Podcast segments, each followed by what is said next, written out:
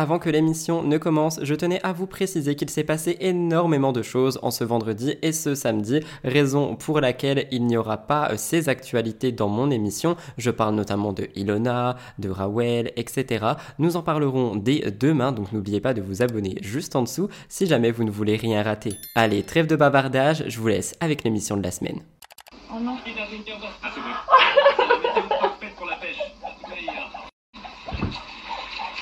À l'Antiquité, les pre-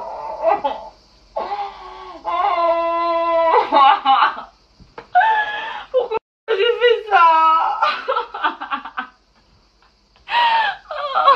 Et oui, comme vous venez de le voir, Maëva Ganam ne s'est toujours pas remise de sa nouvelle couleur de cheveux. Mais ce n'est pas du tout la seule chose qui s'est déroulée cette semaine. C'est pour ça qu'on se retrouve dans Mix the Tea, votre émission préférée qui revient sur les actus people, télé et influence pour parler de tout ça. Victoria Meo au cœur de scandale de par son nouveau couple, toutes les exclus des 50 saison 2 une nouvelle fois et pas mal d'autres choses comme Ruby Nicara qui fait de la sorcellerie. Vous allez voir que cette émission va être riche en informations. Je vais vous laisser la visionner mais avant ça, vous connaissez la musique. N'oubliez pas de liker, commenter et vous abonner juste en dessous si vous voulez me soutenir et me faire atteindre mes objectifs. En ce qui me concerne, je vous retrouve juste après le générique. J'ai hâte de vous présenter l'émission de la semaine sur le thème arc-en-ciel.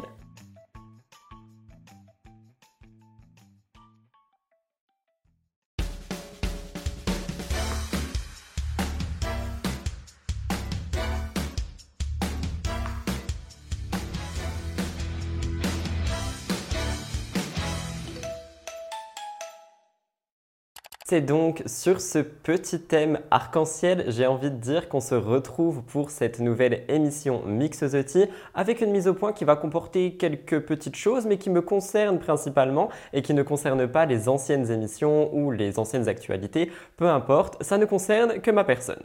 La première chose sur laquelle je voulais revenir lors de cette émission, évidemment, vous vous en doutez, c'est un gros merci pour les 46 000 abonnés qui ont été franchis il y a très peu sur cette chaîne. Donc il se peut qu'on repasse à 45,9 hein, parce qu'il se peut que des personnes se désabonnent, des comptes se clôturent, etc. Mais quoi qu'il en soit, dans les grandes lignes, nous sommes arrivés aux 46 000 abonnés. Je vous remercie du fond du cœur pour ça. Vous savez, si vous me suivez, que mon objectif est 50 000 abonnés. Nous y sommes si proches. Ça me fait extrêmement plaisir. Donc merci à tous. La deuxième chose sur laquelle je voulais revenir lors de cette mini mise au point est pour vous dire que ça va mieux dans ma tête, qu'il se passe beaucoup de choses en ce moment autour de moi qui font que je suis dans un environnement beaucoup plus safe et positif, j'ai l'impression, surtout professionnel, et c'est ce qui fait en sorte que bah, ma tête aille mieux, que je pense pas trop à des trucs négatifs, que tout se passe bien en fait en ce moment. Donc j'essaye de cultiver ça, de cultiver ce positif en fait pour essayer bah, de le partager autour de moi et surtout d'essayer vraiment d'être la meilleure version de moi-même que possible. C'est en partie grâce à vous parce que tous vos messages m'ont vraiment donné des coups de boost. Il y a aussi deux, trois autres choses extérieures qui ont fait que ça va mieux aujourd'hui. Mais honnêtement, je suis sur une bonne pente, donc merci pour ça. Dernier petit point que je viens de rajouter car je viens d'y penser, je sais qu'il y a beaucoup de personnes d'entre vous qui ne me suivaient pas sur Instagram mais qui me suivaient sur Twitch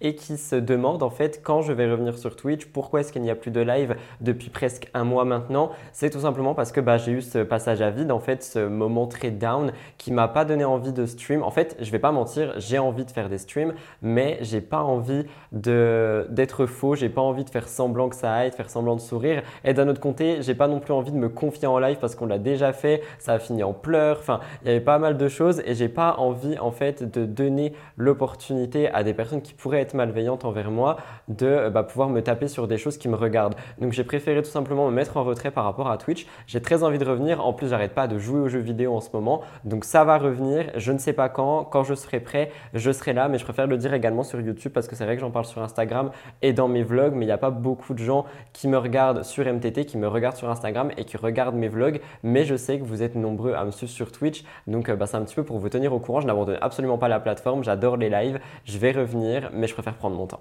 Puis si on parle un petit peu humour aussi, on va pas se mentir, avec cette chaleur, en ce moment les lives, je pense que ça doit tenir très chaud. Mais voilà, ce sont vraiment des choses sur lesquelles je voulais revenir avec vous lors de cette mise au point, donc j'en profite étant donné que le début de mon émission est un petit peu pour discuter avec ma communauté. Suite à ça, nous allons tout de suite rentrer dans les stories de la semaine. Vous allez voir, elles sont nombreuses, mais il y a pas mal de sujets euh, assez divers qui vont nous permettre de pouvoir rebondir sur des choses qui se passent actuellement sur les réseaux sociaux et sur euh, bah, la société en général. Je vais vous laisser avec le jingle et les stories de la semaine. C'est parti.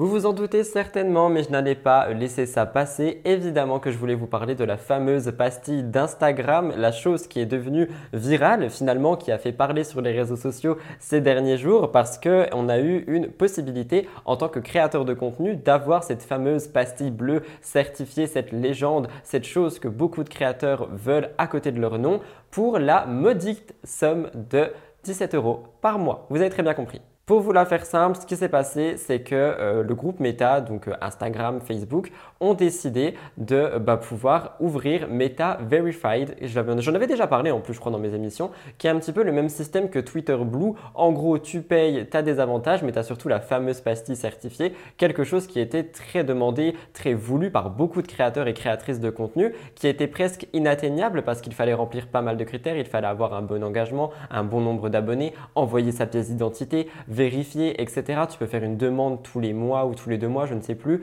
Donc euh, bref, c'était vraiment un parcours du combattant. Et eh bien aujourd'hui, tout le monde peut bénéficier de cette pastille bleue pour la somme de 16,99€ par mois en s'inscrivant sur Meta Verified. Alors évidemment, je vais réagir vite fait par rapport à ça. J'ai deux avis assez tranchés. J'en ai un qui, enfin, j'ai moi hein, en tant que Rudy, j'ai deux avis tranchés. Vous allez entendre deux trois autres avis après. C'est pour ça que c'est une story de la semaine d'ailleurs. J'ai mon avis tranché qui me dit, oh, ça peut être cool pour celles et ceux qui veulent être certifiés, qui veulent se démarquer, machin bidule, et euh, bah juste tu payes et tu le fais pourquoi pas. La chose qui me fait un petit peu tilter, c'est que du coup, n'importe qui peut avoir cette pastille bleue et que par conséquent, en fait, ça me dérange par rapport à celles et ceux qui ont travaillé dur, qui ont attendu, qui ont vraiment fait en sorte d'avoir cette pastille pour, euh, ben, en fait, féliciter leur travail et non pas juste par un abonnement payant.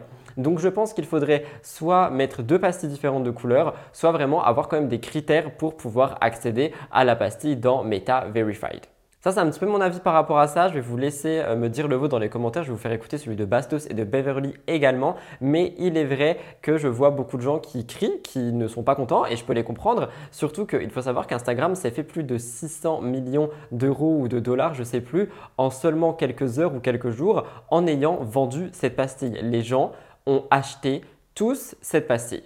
Et attention, je ne juge pas les gens qui ont acheté parce que si tu es créateur ou créatrice de contenu, que tu es sur les réseaux et en fait que tu en as besoin ou que tu en as envie professionnellement parce que ça fait plus joli pour ton compte, etc., pourquoi pas? Honnêtement, si j'avais 17 euh, euros à claquer pour pouvoir avoir cette pastille sur mon compte actu, je me dis pourquoi pas, tu vois, ça montrerait que je suis un compte actu qui, pas qui pèse dans le game, mais qui euh, bah, en fait travaille sur les réseaux parce que sinon tu ne payerais pas ça, enfin j'espère.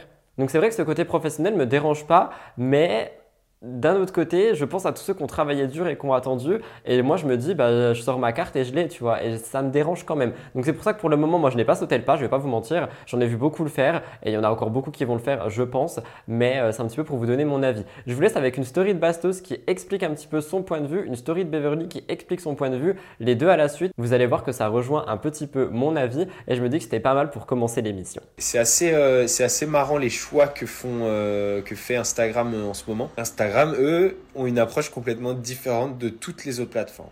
Par exemple, ils rémunèrent pas leurs créateurs de contenu. Du coup, la vraie question maintenant, c'est à quel groupe on veut appartenir parce qu'il a changé le groupe des pastilles bleues. Hein. C'est plus le groupe des gens qui ont mérité leur pastille bleue. C'est le groupe des pitres qui sont prêts à dépenser 16 euros par mois pour un truc qui n'a aucune valeur. Moi, je veux bien qu'on m'enlève ma pastille bleue, s'il vous plaît. Tu vends un symbole, tu vends une réputation, tu vends une légende, tu vends un mythe. Cette pastille bleue, il fallait se battre pour l'avoir. Tu savais pas quand tu l'avais. Il y a des gens qui l'avaient très tôt, d'autres qui l'avaient très tard. C'était compliqué, c'était bizarre, c'était un mythe. Maintenant, tu achètes ta pastille bleue. Enfin, genre, tu, tu payes tous les mois 16 euros par mois, comme si tu payais un abonnement Netflix, pour avoir une pastille bleue, pour se sentir, entre guillemets, personnage public, quelqu'un, quoi. Et franchement, ça saoule parce que c'est pas du tout crédible. Et euh, nous, on a galéré. Personnellement, personnellement moi, je me rappelle, à l'époque, faisait que me refuser de me la donner, cette pastille bleue. Et donc en fait, il fallait qu'on rentre euh, des identifiants, il fallait qu'on donne nos, cartes d'identité, tout le tralala. Et je me rappelle avec mes potes, à chaque fois on s'appelait de, de, télé ou peu importe, influenceur. Maintenant, en fait, euh, les gens, ils ont 1000 followers, ils ont la pastille bleue. C'est limite, en plus, ce qui m'énerve le pire, c'est qu'ils mettent quoi? Merci, euh, merci Instagram pour la pastille bleue. Mais en fait, je t'explique, tu la payes tous les mois, 16 euros. 16 euros. Tu payes 16 euros une pastille bleue. Mais finalement, quelqu'un d'autre a réagi quant à cette nouveauté concernant Meta Verified et la pastille bleue et il s'agit de Jazz. Je vais vous expliquer. Elle a en effet posté une story réagissant à tout ça, disant qu'elle n'était pas trop d'accord avec tout ce qu'il se passe. Selon elle, les personnes qui critiquent sont des personnes qui ont toujours rêvé d'avoir cette pastille et qui maintenant peuvent l'avoir en payant, et que ce sont des personnes qui se prennent pour des stars alors qu'elles ne l'ont jamais été, et que d'autres personnes réagiraient parce qu'elles sont jalouses ou ont tout simplement envie de critiquer. Jazz va plus loin en disant que pour elle, les internautes sont des euh, pigeons, mais que il n'y a rien à faire. Instagram a eu une très bonne idée, étant donné qu'ils se sont fait énormément d'argent avec quelque chose que beaucoup d'utilisateurs voulaient avoir pour un prix qui est quand même exorbitant. Je vous laisserai me dire ce que vous pensez de la prise de parole de Jazz. Elle peut être dure, mais peut-être que sur le fond, elle a raison sur certains points. La deuxième chose concerne Emma Graziano et Olympe de la chaîne Le Journal d'Olympe. Avant d'aller plus loin, toutes mes félicitations à Emma et Chris pour leur mariage. J'ai vu la vidéo d'Emma et j'ai vu un bout de rediff du live de Chris. Apparemment, c'était une cérémonie qui était assez drôle dans l'organisation, mais surtout magique et merveilleuse. Donc félicitations à eux pour ça. Mais aujourd'hui, nous ne parlons pas de Emma et de Olympe pour cette raison, mais Emma Graziano a décidé de lancer une nouvelle chaîne. Une chaîne YouTube totalement différente de la sienne. Sur cette deuxième chaîne, elle parle d'ésotérisme elle parle de choses qui la passionnent, de choses qui font qui elle est en fait. Et c'est un contenu qui est extrêmement différent que euh, bah, sa chaîne euh, normale où elle divertit, etc. Le problème, selon les internautes, c'est que quelques temps après, mais vraiment dans un, court temps, Olympe a annoncé ouvrir le même genre de chaîne. Par conséquent, les gens se sont montrés indignés et ils ont commencé à insulter et Emma et Olympe de plagieuses, de plagier machin, de plagier truc, de plagier le contenu. Et c'est quelque chose qui évidemment n'est pas passé inaperçu. Si vous voulez mon avis, vous le connaissez, on a déjà fait plus d'une fois des vidéos sur plagiat entre youtubeurs, est-ce vrai, est-ce faux, etc. Donc je vous laisserai aller voir euh, la vidéo sur Stell et Andy si ça vous intéresse. Mais je voulais quand même vous lire les stories de Emma qui appelle à la paix en fait et j'ai trouvé euh, son raisonnement plutôt intéressant et c'est pour ça que j'avais envie de le partager avec vous. Donc je vous lis tout ça tout de suite. Emma a mis Hello, je viens remettre un petit peu de paix ici. Comme vous le savez, il y a quelques semaines, je vous ai annoncé l'ouverture d'une chaîne secrète qui parle d'ésotérisme et de mes croyances païennes. J'ai sorti la première vidéo la semaine dernière, je vous remets le lien pour ceux qui ont loupé.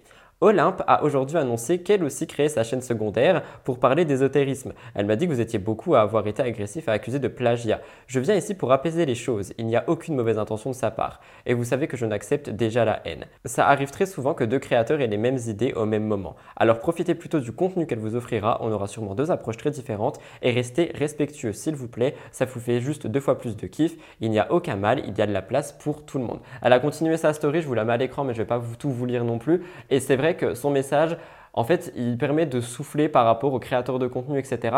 Elle dit quelque chose que moi, je pense que d'autres créateurs pensent d'ailleurs, parce que j'ai pu en discuter avec pas mal de gens, qui disent qu'en fait, il arrive qu'on ait des idées parfois au même moment, parfois pas au même moment, et que, ben, en fait, les concepts se rejoignent. On est énormément sur la plateforme. Quand en plus, tu es dans une branche avec des choses qui te passionnent, effectivement, il se peut que tu parles de ces choses et que ça rejoigne le contenu de quelqu'un d'autre. Donc voilà, c'est un petit peu pour appuyer sur ça. Et il est vrai qu'il euh, faut arrêter avec tout le temps plagiat, plagiat, plagiat. Ça devient lassant je trouve. C'est un petit peu pour vous parler de ça et surtout pour mettre en avant les deux nouvelles chaînes qui seront dans la barre d'infos évidemment. Ah, mon collègue qui se fait clasher par mon âme sœur, c'est quelque chose qui a fait pas mal parler sur les réseaux sociaux. Je vais vous laisser avec les stories dans un instant, mais il est vrai que Nicolo a pris la parole par rapport à Bastos, étant donné qu'il s'est rendu compte que sur la chaîne de rediffusion Best of des lives de Bastos, il y a énormément de vidéos qui parlent de Nicolo et qui ne le flattent pas vraiment. Donc Nicolo a réagi en disant un petit peu que Bastos était obsédé par lui, que euh, Bastos bah, vraiment faisait son gagne-pain sur le dos de Nicolo et tout ça et tout ça. Vous laisse regarder Nicolo. De toute façon, les gars, euh, il va répondre. Lui, dès que tu lui tends une perche, euh, il se jette dessus. C'est un peu comme un assoiffé euh, dans le désert devant une bouteille d'eau. Moi, je peux comprendre que tu fasses une vidéo de ton aventure à Loveland et tu parles de moi. Je l'accepte même. parce que ton aventure était liée à la mienne, vu que tu as été appelé pour Loveland parce que j'étais dedans. du coup, grâce à moi, tu as fait Loveland. Sinon, tu l'aurais vu de, chez toi à la maison, à la télé je peux l'accepter, une vidéo, mais pas là, ça devient, ça devient de l'obsession. Euh, tous les invités sur sa chaîne Twitch, c'est mes couplings. il y avait plein de candidats, il n'y avait pas que mes couplings euh, à inviter, hein, c'est pas possible. Ce qui est drôle, c'est qu'il se prend plein d'insultes sous les vidéos où il parle mal de moi. Il a déjà bloqué les commentaires des deux précédentes vidéos, euh, mais moi j'avais lu les commentaires, ils n'étaient pas ouf pour lui. Là, si vous allez sous les commentaires de la vidéo qu'il vient de poster, il se prend plein d'insultes c'est, en plus, il s'invente des trucs sur moi, il change des, des choses qui sont passées, les détourne. Euh, je peux pas tout démentir ici parce qu'il a sorti tellement de cagades que je pourrais rester là faire des stories disant C'est quelque chose qui n'a pas du tout tardé à faire réagir les internautes, les communautés et tout le monde pour savoir un petit peu si Bastos allait répondre, ce que Bastos en pensait. Il a dit qu'il allait faire un live où il répondrait à ça. J'ai regardé la moitié du live, j'ai pas vu de réponse, donc je me suis permis de lui demander de réagir pour mon émission, chose qu'il a faite. Merci Bastos. Ouais, j'ai entendu parler, mais je sais pas trop quoi dire. Enfin, je veux dire, euh, il se tourne lui-même en, dérision, quoi, en ridicule. Euh, genre, j'ai un petit peu honte pour lui. En fait, je veux dire, tu sais, il y a des gens, tu leur réponds pour euh, te moquer parce que voilà, je suis un troll et, et c'est marrant. Mais lui, il, se termine tout seul.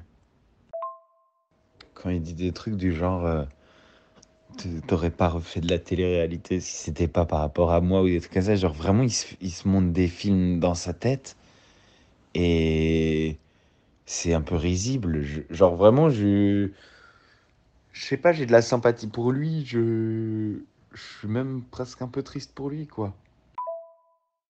Comme vous le voyez, nous sommes toujours sur une guerre entre mon âme sœur et mon collègue. Qui gagnera la bataille Je ne sais pas. Allez, je dis ça en rigolant, mais il est vrai qu'il faut faire quand même un petit peu attention. N'allez pas non plus vous crêper le chignon toute la vie. Je sais que Bastos aime bien réagir au buzz, etc. pour toujours ben, réagir et faire parler, faire vivre les actus et tout ça. Et du côté de Nicolo, je sais pas si euh, bah, il tacle Bastos pour qu'on parle de lui ou juste il répond parce qu'il en a marre que Bastos parle de lui. Je ne sais pas, mais quoi qu'il en soit, arrêtez de vous crêper le chignon. C'est l'été, profitons. Avant-dernière story de la semaine, je voulais à tout prix vous partager ça, c'est extrêmement court, mais je suis tombé sur une petite photo très mignonne de Ben Never, j'espère que je prononce très bien son nom de famille, qui a annoncé avoir eu un enfant. Il est papa, c'est une photo que je trouve magnifique et qui va donc annoncer pas mal de beaux jours à suivre dans sa vie. Je voulais le mettre en avant, ça fait partie de l'actualité People. Je ne sais pas si vous le connaissez tous, moi j'adore ses vidéos et je voulais vraiment le féliciter pour ça, donc bravo à toi et bravo pour cette famille. Et enfin, comme chaque semaine, un petit peu de beauté naturelle. J'en ai trouvé une après avoir monté la première. Je suis un peu triste. Je pense que je vous la mettrai la semaine prochaine. Mais celle de cette semaine, elle est extrêmement mignonne. Ça m'a fait super chaud au cœur. Et c'est vrai que j'adore beaucoup vous partager ces petits moments de beauté naturelle qui permettent vraiment juste de se réchauffer les cœurs, bien qu'il fasse déjà super chaud. Je vous laisse regarder et nous passerons au top actu.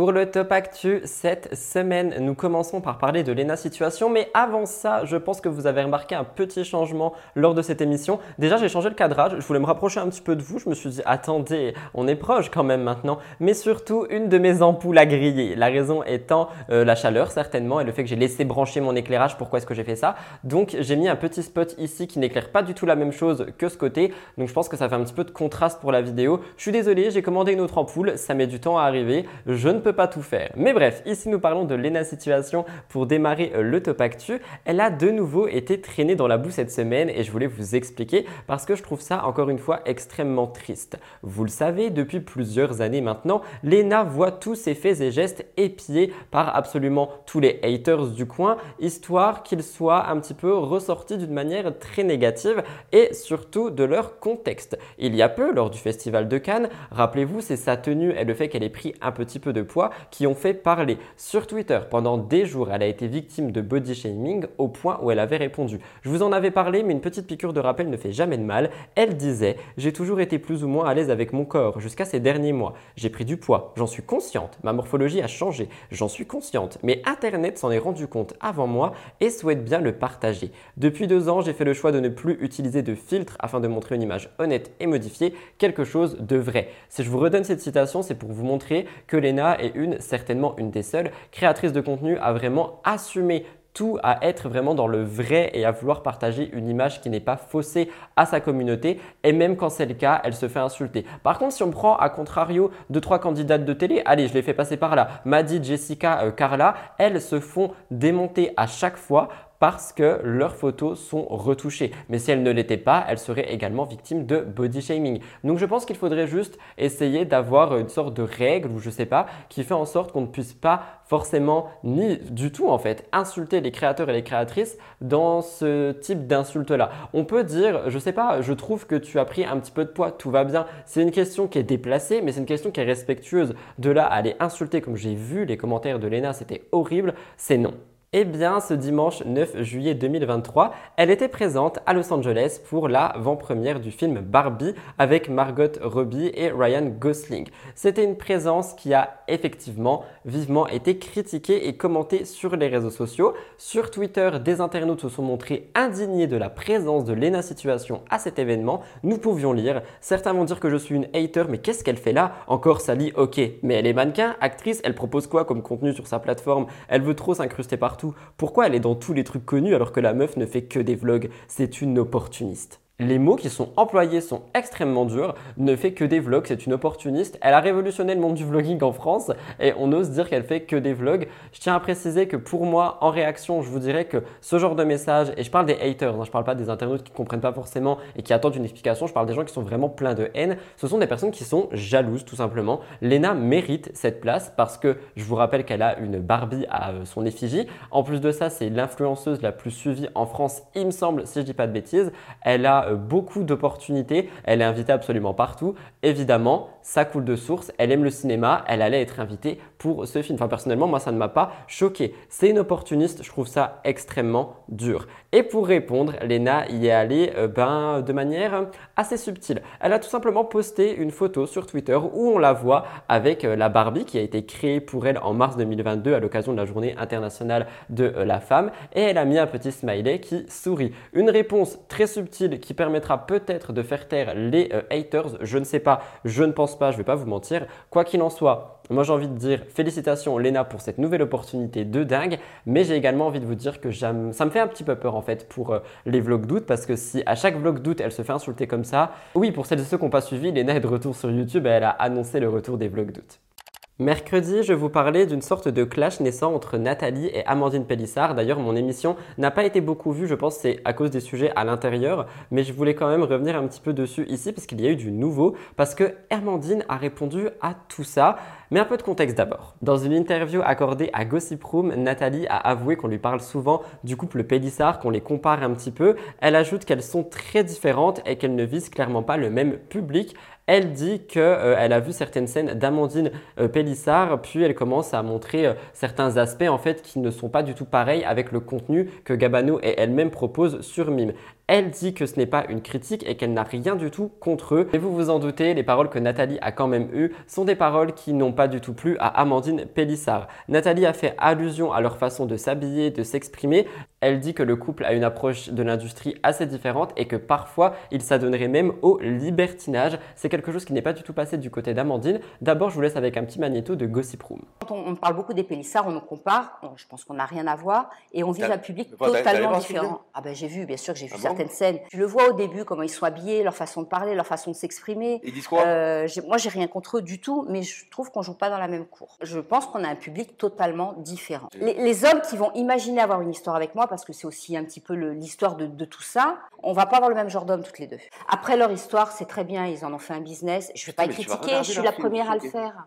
Vous vous en doutez, une fois arrivée aux oreilles de Amandine, celle-ci a répondu le lundi 10 juillet. Elle a répondu publiquement à tout ça via une story sur Instagram que je n'ai absolument pas retrouvée. Je suis trop deg, mais elle a dit qu'elle se sentait visée en fait par euh, Nathalie. Elle dit avec ironie que pour elle, la retraite est encore loin. Donc elle parle de l'âge de Nathalie en insinuant qu'elle est un petit peu plus euh, âgée que elle. Et elle écrit sur sa story hashtag parle pas de moi. C'est quelque chose qui a fait parler également. Nathalie, elle de son côté, n'a pas réagi. Je pense que Amandine a utilisé cette interview pour peut-être faire un petit peu parler. Mais c'est vrai que moi, d'un côté, si vous voulez mon avis de chroniqueur, je trouve ça dommage en fait de toujours comparer des gens qui sont juste dans la même branche. C'est-à-dire, je m'explique, moi par exemple, je vais être dans une branche et je vais toujours comparer à un tel, à un tel, à une telle parce que nous faisons un contenu qui est similaire. Mais nous sommes des personnes différentes, des décors différents, des caméras différentes, tout est différent. Et en fait, je pense que comme Olympe l'a dit, au lieu, enfin Olympe, Emma pardon, comme Emma l'a dit, au lieu euh, de comparer tout le monde, distinguer tout le monde, dire que regarde, oui, mais chez lui, la vidéo elle durait un petit peu plus longtemps et puis euh,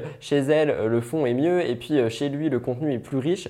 Je pense qu'on devrait juste apprécier la personne et son contenu. Et si on accroche, tant mieux. Et pourquoi pas suivre tous les contenus différents parce qu'on a tous des approches différentes par rapport au sujet qu'on traite. Et bon, là, on ne parle pas de sujet, on parle de tournage, etc. Je parle pour Amandine et, et Nathalie, mais c'est vrai qu'elles ont chacun une approche différente de cette industrie et je trouve ça dommage de toujours comparer parce qu'on est dans la même branche. Donc voilà, c'était pour un petit peu pour vous raconter et vous tenir à jour. Je sais qu'il y a certaines personnes qui voulaient la suite. Je veux faire un petit retour ou du moins une petite suite par rapport à quelque chose que je vous ai euh, raconté lundi sur Britney Spears. Comme vous le savez certainement, Britney Spears a fait la une des journaux parce qu'elle a subi un petit accident en voulant aller voir un basketteur euh, professionnel, Victor Wembanyama. Et c'est vrai que c'est quelque chose qui a fait pas mal parler. Rappelez-vous, l'incident s'est produit devant un restaurant à Las Vegas où les deux stars se seraient croisées. Britney, fan du joueur, lui aurait couru après pour un autographe. Elle se rapproche de lui, lui tapote légèrement les mais tout ne se passe pas comme prévu étant donné que d'après Britney, un garde du corps lui aurait foutu une tarte et elle serait tombée par terre. D'après d'autres personnes, Britney se serait tapé elle-même la main euh, sur la tête et la sécurité du basketteur, selon euh, bah, la vidéo que vous allez voir, aurait bel et bien mis un coup à la pop star. Au niveau des versions, Britney a dit sur Twitter bah, qu'elle était très triste et qu'elle regrettait ce geste qui lui était arrivé parce qu'elle, elle voulait juste voir euh, une personne dont elle était fan. Du côté euh, de Victor, lui, il a dit que sa sécurité ne fait que son travail, qu'ils n'ont pas reconnu que c'était une pop star, que c'était Britney Spears, etc. Mais ça ne s'arrête pas là parce que TMZ a partagé une vidéo de ce moment et ça, ça a été mon erreur lundi. Je l'ai mal analysé et c'est vrai que si tu regardes bien au ralenti et que tu regardes bien de près, tu vois que Britney se serait pris un coup. La sécurité envoie un coup au visage de Britney, donc ça confirme la version des faits de Britney. Il faut savoir que la police de Las Vegas avait ouvert une enquête et puis a abandonné les charges. Je vous laisse avec la vidéo de TMZ.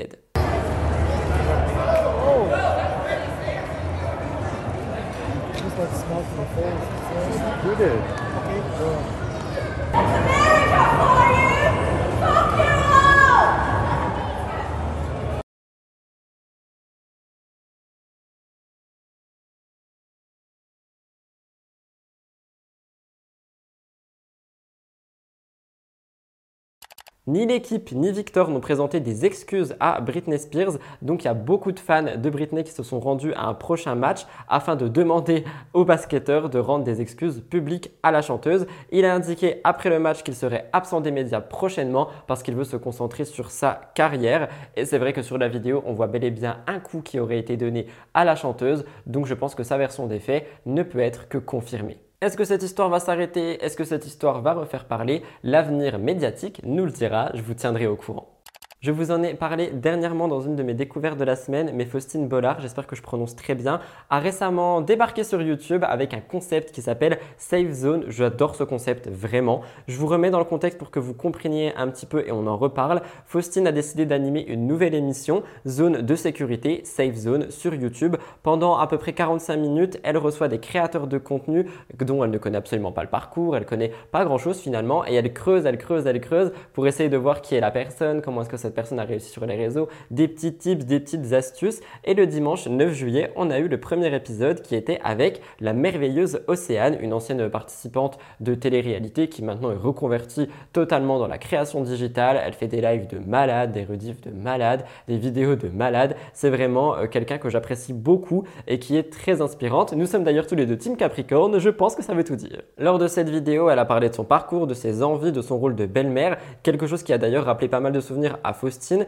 Et c'est vrai que l'échange entre Océane et Faustine était premièrement enrichissant, deuxièmement super mature, et on avait vraiment une sorte euh, de cohésion entre leurs paroles qui faisait que tu avais l'impression d'être dans la conversation. C'est quelque chose que j'ai beaucoup apprécié en tant que viewer et qui m'a donné également pas mal d'astuces pour euh, si jamais je reçois des invités, je discute avec des gens. C'est vrai que Faustine a cette chose qui fait que tu as envie de te confier à elle et euh, je pense qu'elle manie très bien son travail et par conséquent ça a rendu bah, une vidéo totalement incroyable. Faustine a été touchée par les mots d'Océane qui disait Moi, je n'ai pas de grandes expériences avec le terme belle-mère. Je trouve qu'il y a un peu un côté belle-mère là-dedans.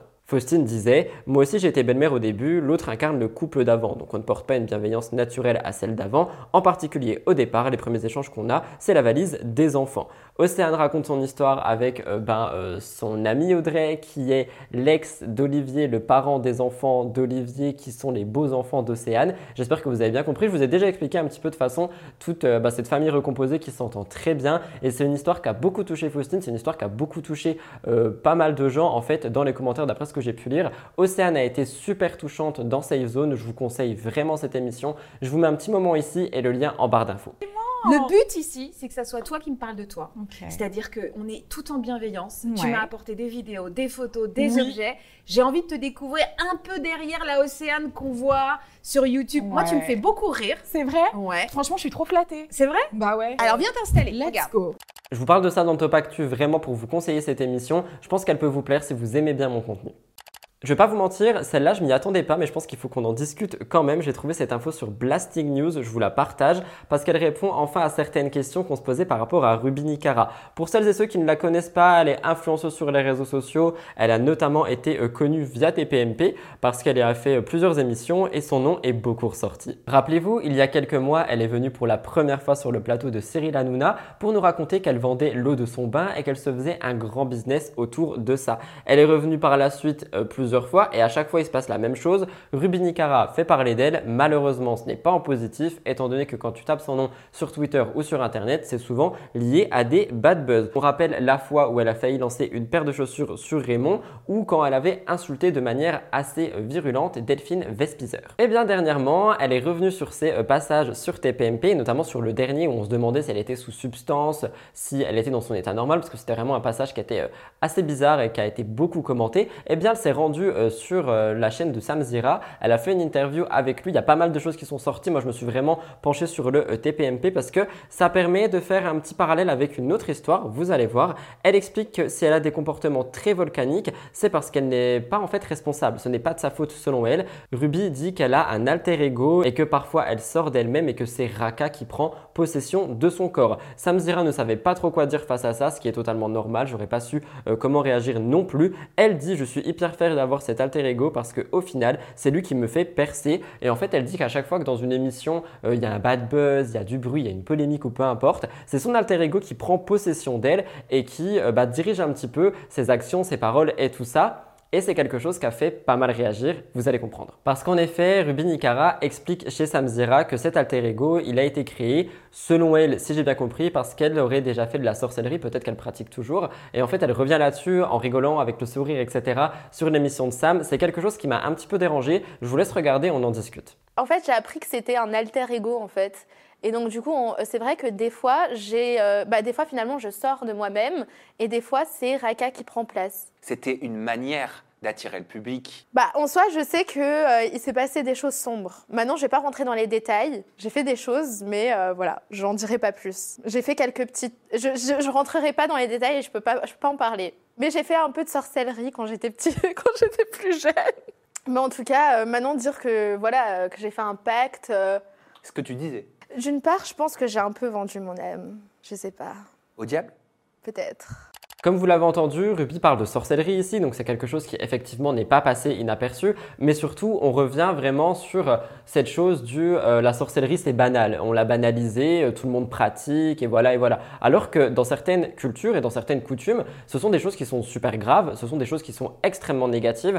On parlerait ici de magie noire, je pense, et donc c'est pas des choses avec lesquelles on peut rigoler. Ruby, elle, s'en amuse dans cette interview, donne aussi euh, l'opportunité à beaucoup de gens de faire des recherches dessus et parfois d'aller vendre leur âme au diable pour avoir une réussite dans tel ou tel domaine. Et par conséquent, je pense que c'est pas vraiment quelque chose à mettre en avant et à influencer. Et je trouve ça encore une fois compliqué et hum, j'ai envie de dire dangereux en fait la banalisation qu'on a de la sorcellerie depuis l'histoire Carla Moreau. C'est vrai que ça a toujours existé, on va pas se mentir, si tu fais des recherches tu t'en rends compte, mais depuis l'histoire Carla Moreau, on a vraiment ce vent de banalisation de ce genre de pratique et c'est pas possible, c'est super dangereux. Je vous laisserai me dire ce que vous en pensez mais je voulais vraiment euh, vous en parler, c'est pour ça que je profite de mettre euh, l'interview de Ruby en avant si je peux faire passer un message par rapport à la sorcellerie. Comme chaque semaine, une pop star a reçu un projectile lors d'un concert. Je dis ça avec le sourire, mais je trouve ça très grave. Comme Bébé Rexa ou encore Drake dernièrement, cette fois-ci c'est Harry Styles qui a été frappé par un objet alors qu'il était sur scène en Autriche à Vienne en plein concert. Ça s'est passé le 8 juillet, il était sur scène dans le cadre de sa tournée Love on Tour et Harry Styles a été confronté à des fans un petit peu trop fans ou trop haters, on sait pas vraiment. Un spectateur lui a jeté un projectile au visage, j'ai pas vu ce que c'était, j'ai lu quelque part que c'était un téléphone, mais je crois pas que ça soit ça. C'est une vidéo qui a été prise par des fans et heureusement sinon nous n'aurions pas de preuves. Et en fait, Aristal est en train de marcher tranquillement sur scène et il reçoit cet objet non identifié. Le visage de Harry commence à se fermer, il a l'air d'avoir très mal, il met ses mains sur son visage et il essaye de continuer ce qu'il faisait. Ça laisse sous-entendre qu'il a euh, très mal, je vous laisse regarder.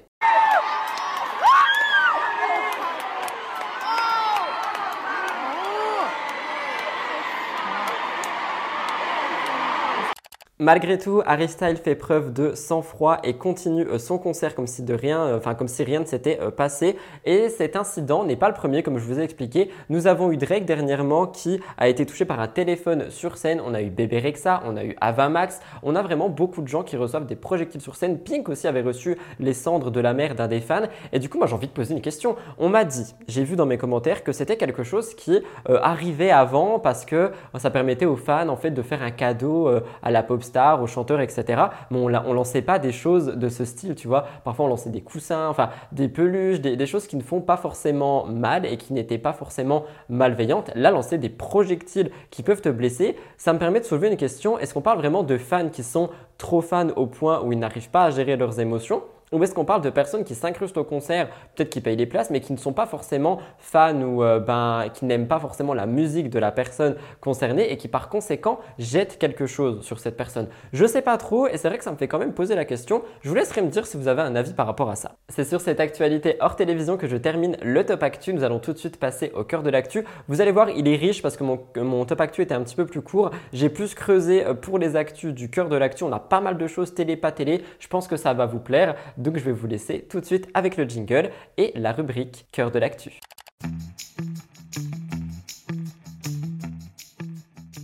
Pour cette première actualité, nous sommes hors télé. Je place un trigger warning parce qu'on peut parler en quelque sorte de violence animale. On me l'a envoyé sur Discord et je l'avais également vu sur Google. Je en parler dans MTT. C'est quelque chose qui fait peur, qui est assez triste, dont personne ne parle. Nous sommes à Chypre pour cette actualité. Je vous explique. Pour faire simple, la mutation d'un coronavirus félin a fait ravage sur cette île où les défenseurs des animaux ont estimé qu'environ 300 000 euh, chats sont décédés à cause de cette maladie. La péritonite infectieuse féline communément appelée PIF ou PIF, provient d'une mutation de coronavirus intestinal présent chez 90% des chats qui est très contagieuse entre eux, qui ne se transmet pas aux humains. Pour faire simple, fièvre, gonflement de l'abdomen, faiblesse et parfois même agressivité sont à attendre et selon des spécialistes, la population féline est beaucoup trop touchée par cette maladie à Chypre Malheureusement, sur un million de chats, il y en aurait 300 000 qui seraient déjà décédés en 6 mois. Cette maladie touche des grandes villes et ça toucherait aussi des pays qui sont proches comme le Liban, l'Israël, la Turquie. Et en fait, on ne peut pas affirmer grand-chose par rapport à tout ça parce qu'il y a un gros manque d'études sur tout ça. Et pour endurer cette épidémie, il y a deux options qui sont euh, ben, offertes finalement. On a l'utilisation d'un médicament approuvé pour le coronavirus en Inde et on a aussi autre chose, mais ça peut varier de 3 000 à 7 000 euros par chat. Donc il n'y a pas de stock euh, bah, de médicaments sur cette île et c'est très compliqué d'aider ou de vouloir soigner les animaux parce qu'on ne peut tout simplement pas le faire. Donc il y a des personnes qui ont recours à des méthodes qui sont illégales mais qui peuvent sauver les chats. Je vous lis, nous achetons nos médicaments sur le marché noir en ligne ou sur des groupes Facebook. Nous gardons nos fournisseurs secrets pour pouvoir continuer à soigner nos animaux. Comme je l'ai lu, et c'est pas mes mots, ce sont les mots d'une personne qui vit là-bas, l'île appelée euh, l'île au chat pourrait malheureusement devenir l'île au chat mort s'il ne se passe rien parce que c'est quelque chose qui est en fait en train de se propager comme un énorme virus et qui est en train d'atteindre tous les chats à Chypre. Je voulais le mettre en avant ici, je sais que c'est quelque chose qui est court et qui n'est pas forcément joyeux, mais euh, personne n'en parle et euh, je me suis dit que ça peut intéresser des gens. Allez, nous parlons télé-réalité. Mercredi, je vous ai parlé de Giuseppa et beaucoup n'ont pas euh, compris l'intérêt de ma rubrique. Ça m'a un petit peu blessé, mais honnêtement, c'était pour introduire celle-ci parce qu'aujourd'hui, nous allons parler de son comportement, du moins de ce qui ressort sur W9 dans C'est la famille. Comme je vous l'ai expliqué depuis le 3 juillet, on peut retrouver l'émission C'est la famille sur W9. Avant, c'était sur Sixplay. Maintenant, c'est euh, sur bah, la télé. Et ces épisodes permettent de retrouver les Marseillais dans leur quotidien. Et dans cette émission, les candidats, en gros, ont laissé leur caméra rentrer chez eux et on voit absolument tout. On découvre des joies, des peines, des drames, des familles, on découvre vraiment de tout, mais il semble que la diffusion ne soit pas au goût de tout le monde, notamment Giuseppa ici.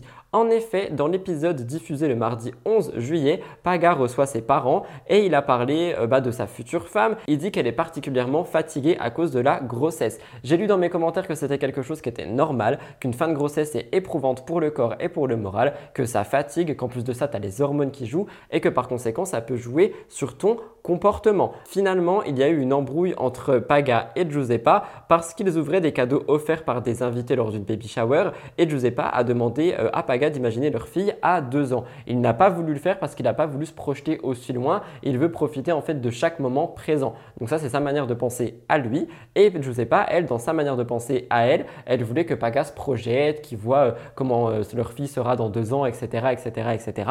Et c'est quelque chose que Paga n'a pas voulu faire, qui a fortement déplu à Giuseppa et qui a créé une embrouille au sein de la famille. Donc Giuseppa n'a pas du tout apprécié ce que Paga a dit. Il y a eu beaucoup de crises qui se sont passées, etc. Je vais vous laisser regarder. Mais c'est vrai qu'avec l'arrivée du bébé, plus les caméras, plus le tournage, plus les chiens, plus tout, je pense qu'ils sont en fait juste sujets au stress et que peut-être Giuseppa, ben, elle est un petit peu sur les nerfs et que quand tu dessus, elle explose. Et sur le compte Instagram de W9, ils ont décidé de poster cet extrait. Je vous laisse regarder. Mais bébé, c'est toi, arrête. C'est bon, je suis fatiguée. Je suis sûr et certain à 100 000% que tout se passe dans la tête de Joe. Parce que, en vrai, j'ai rien dit de méchant. Mais vraiment rien. Et, et je le sais qu'elle est fatiguée. Je le sais quand elle se languit d'accoucher. Je le sais que les trois derniers mois, c'est compliqué pour une femme. Avec les, les hormones qui sont vraiment au taquet, je me dis, oh non, je veux pas commencer à rentrer dans une dispute ou lui faire de la peine. Mais je crois que c'est, c'est perdu d'avance parce que je la sens vraiment très tendax. Je sais pas, on se prend la tête pour rien en plus. Non, je prends pas la tête en fait. En Bah fait, oui, on mais- se prend pas la tête en fait. Quand je te parle de ta fille, que tu me regardes en mode. Mais je euh, t'ai rien dit, mon cœur. oui, Je c'est te bon, dis- quoi. euh, Je te dis oui, c'est C'est trop. un sujet qui me, Mais- c'est un sujet qui me sensible. Moi, je suis sensible quand je parle de ma fille. Toi, t'étais là, tu me regardais. Ouais, je sais pas.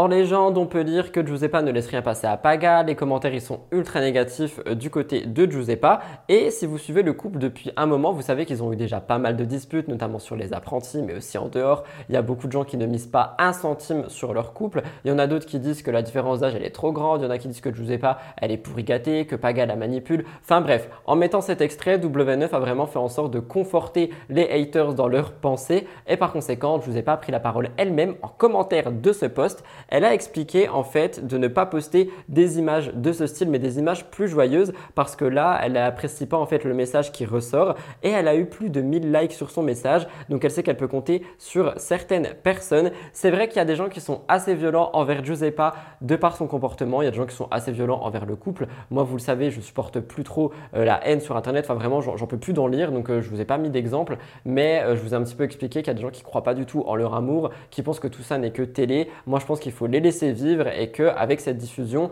ils vont s'en prendre pas mal dans la tronche parce que dans l'épisode d'hier, je vous ai pas refait une crise et je pense qu'en fait, il y a les hormones et le stress qui jouent beaucoup et que vu qu'elle est nature peinture et que c'est filmé, la production va s'en servir. Mais la question que je vous pose ici, c'est vous, qu'en pensez-vous?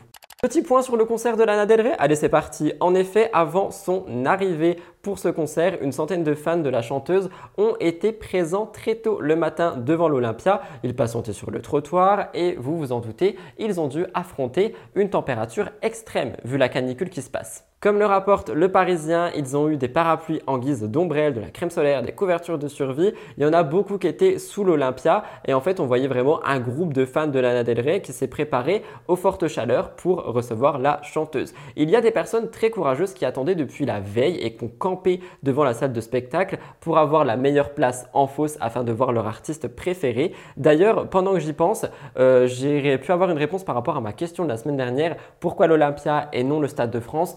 M'a été dit que le Stade de France est en cours de bah, travaux, etc. pour accueillir les JO 2024 qui, a fait, ont fait d'ailleurs polémique, pardon. Et il est vrai que par conséquent, le seul endroit qui restait était l'Olympia. Pour en revenir euh, à l'attente, j'ai envie de dire, nous pouvions entendre, on a pris une couverture de survie qu'on a scotché sur des barrières. Dans 10 ans, je préférais me dire, j'ai attendu toute la journée au soleil que je n'ai rien vu du concert, je suis dégoûté. Donc, comme vous le voyez, nous avons des fans qui sont absolument prêts à tout pour voir leur artiste à la place qu'ils souhaitent. D'un côté, je trouve ça extrêmement beau. Je pense que quand tu es fan, en fait, tu te rends pas forcément euh, compte que bah oui, tu vas crever de chaud pendant 48 euh, heures, 24 heures, peu importe, et que juste tu es dans ton aventure, etc. Et en vrai, je trouve que c'est des gens qui sont passionnés et ça me fait beaucoup sourire. D'un autre côté, je voulais aussi vous parler de Taylor Swift. En effet, peu euh, de temps après le lancement de la vente des billets pour le concert de la chanteuse, qui est prévu d'ailleurs le 9, 10, 11 et 12 mai 2024 à Paris, il y a eu un problème sur Ticketmaster. Ça s'est déroulé le 11 juillet. La plateforme Ticketmaster a annoncé sa suspension en raison d'une trop forte affluence sur le site. Une heure plus tard, ils ont également annoncé retirer aussi la vente de billets pour une autre euh, représentation de la chanteuse qui était prévue à Lyon en juin. Et en gros, ils disent nous vous tiendrons au courant avec une nouvelle heure de mise en vente dès que possible.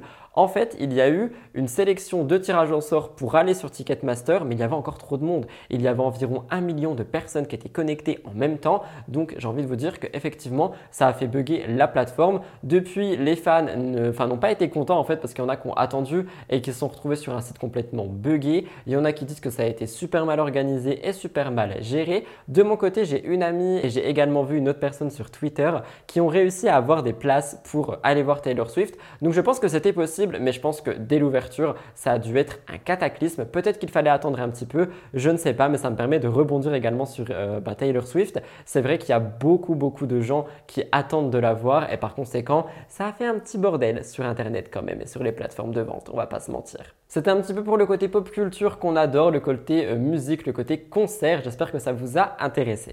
Je suis tombé sur cette actu que j'ai trouvé assez grave. Je voulais la partager avec vous. Alors franchement, j'avais pas du tout entendu parler de ça avant euh, avant-hier. Donc pour moi, nous sommes vendredi maintenant. Hein, donc j'en ai entendu parler mercredi. Et il est vrai que pourtant ça a fait la une, mais j'ai pas du tout vu ça passer et personne ne m'a prévenu. Vous faites quoi les abonnés là? Vous êtes censés me prévenir des actus de ce style. Nous sommes sur de la télé, mais sur aussi une actualité juridique. Je sais pas si vous vous rappelez de Pierre Garrick. C'est un jeune homme de 25 ans qui n'est pas vraiment euh, suivi par énormément de gens, mais il avait euh, notamment participé à la Villa des Cœurs Brisés. Sur les réseaux, il affiche un train de vie très luxueux, montres, vêtements hors de prix, séjour dans des hôtels. Il semble bien gagner sa vie, mais finalement, en réalité, tout ceci ne serait le fruit des arnaques. Dans un long, long, long article publié par le média L'Informé, on découvre le mode opératoire de Pierre et apparemment il contacterait des vendeurs d'objets sur le bon coin, il récupère les objets en échange d'une preuve de virement, le document s'avérait être un faux et les vendeurs n'ont jamais reçu leur argent.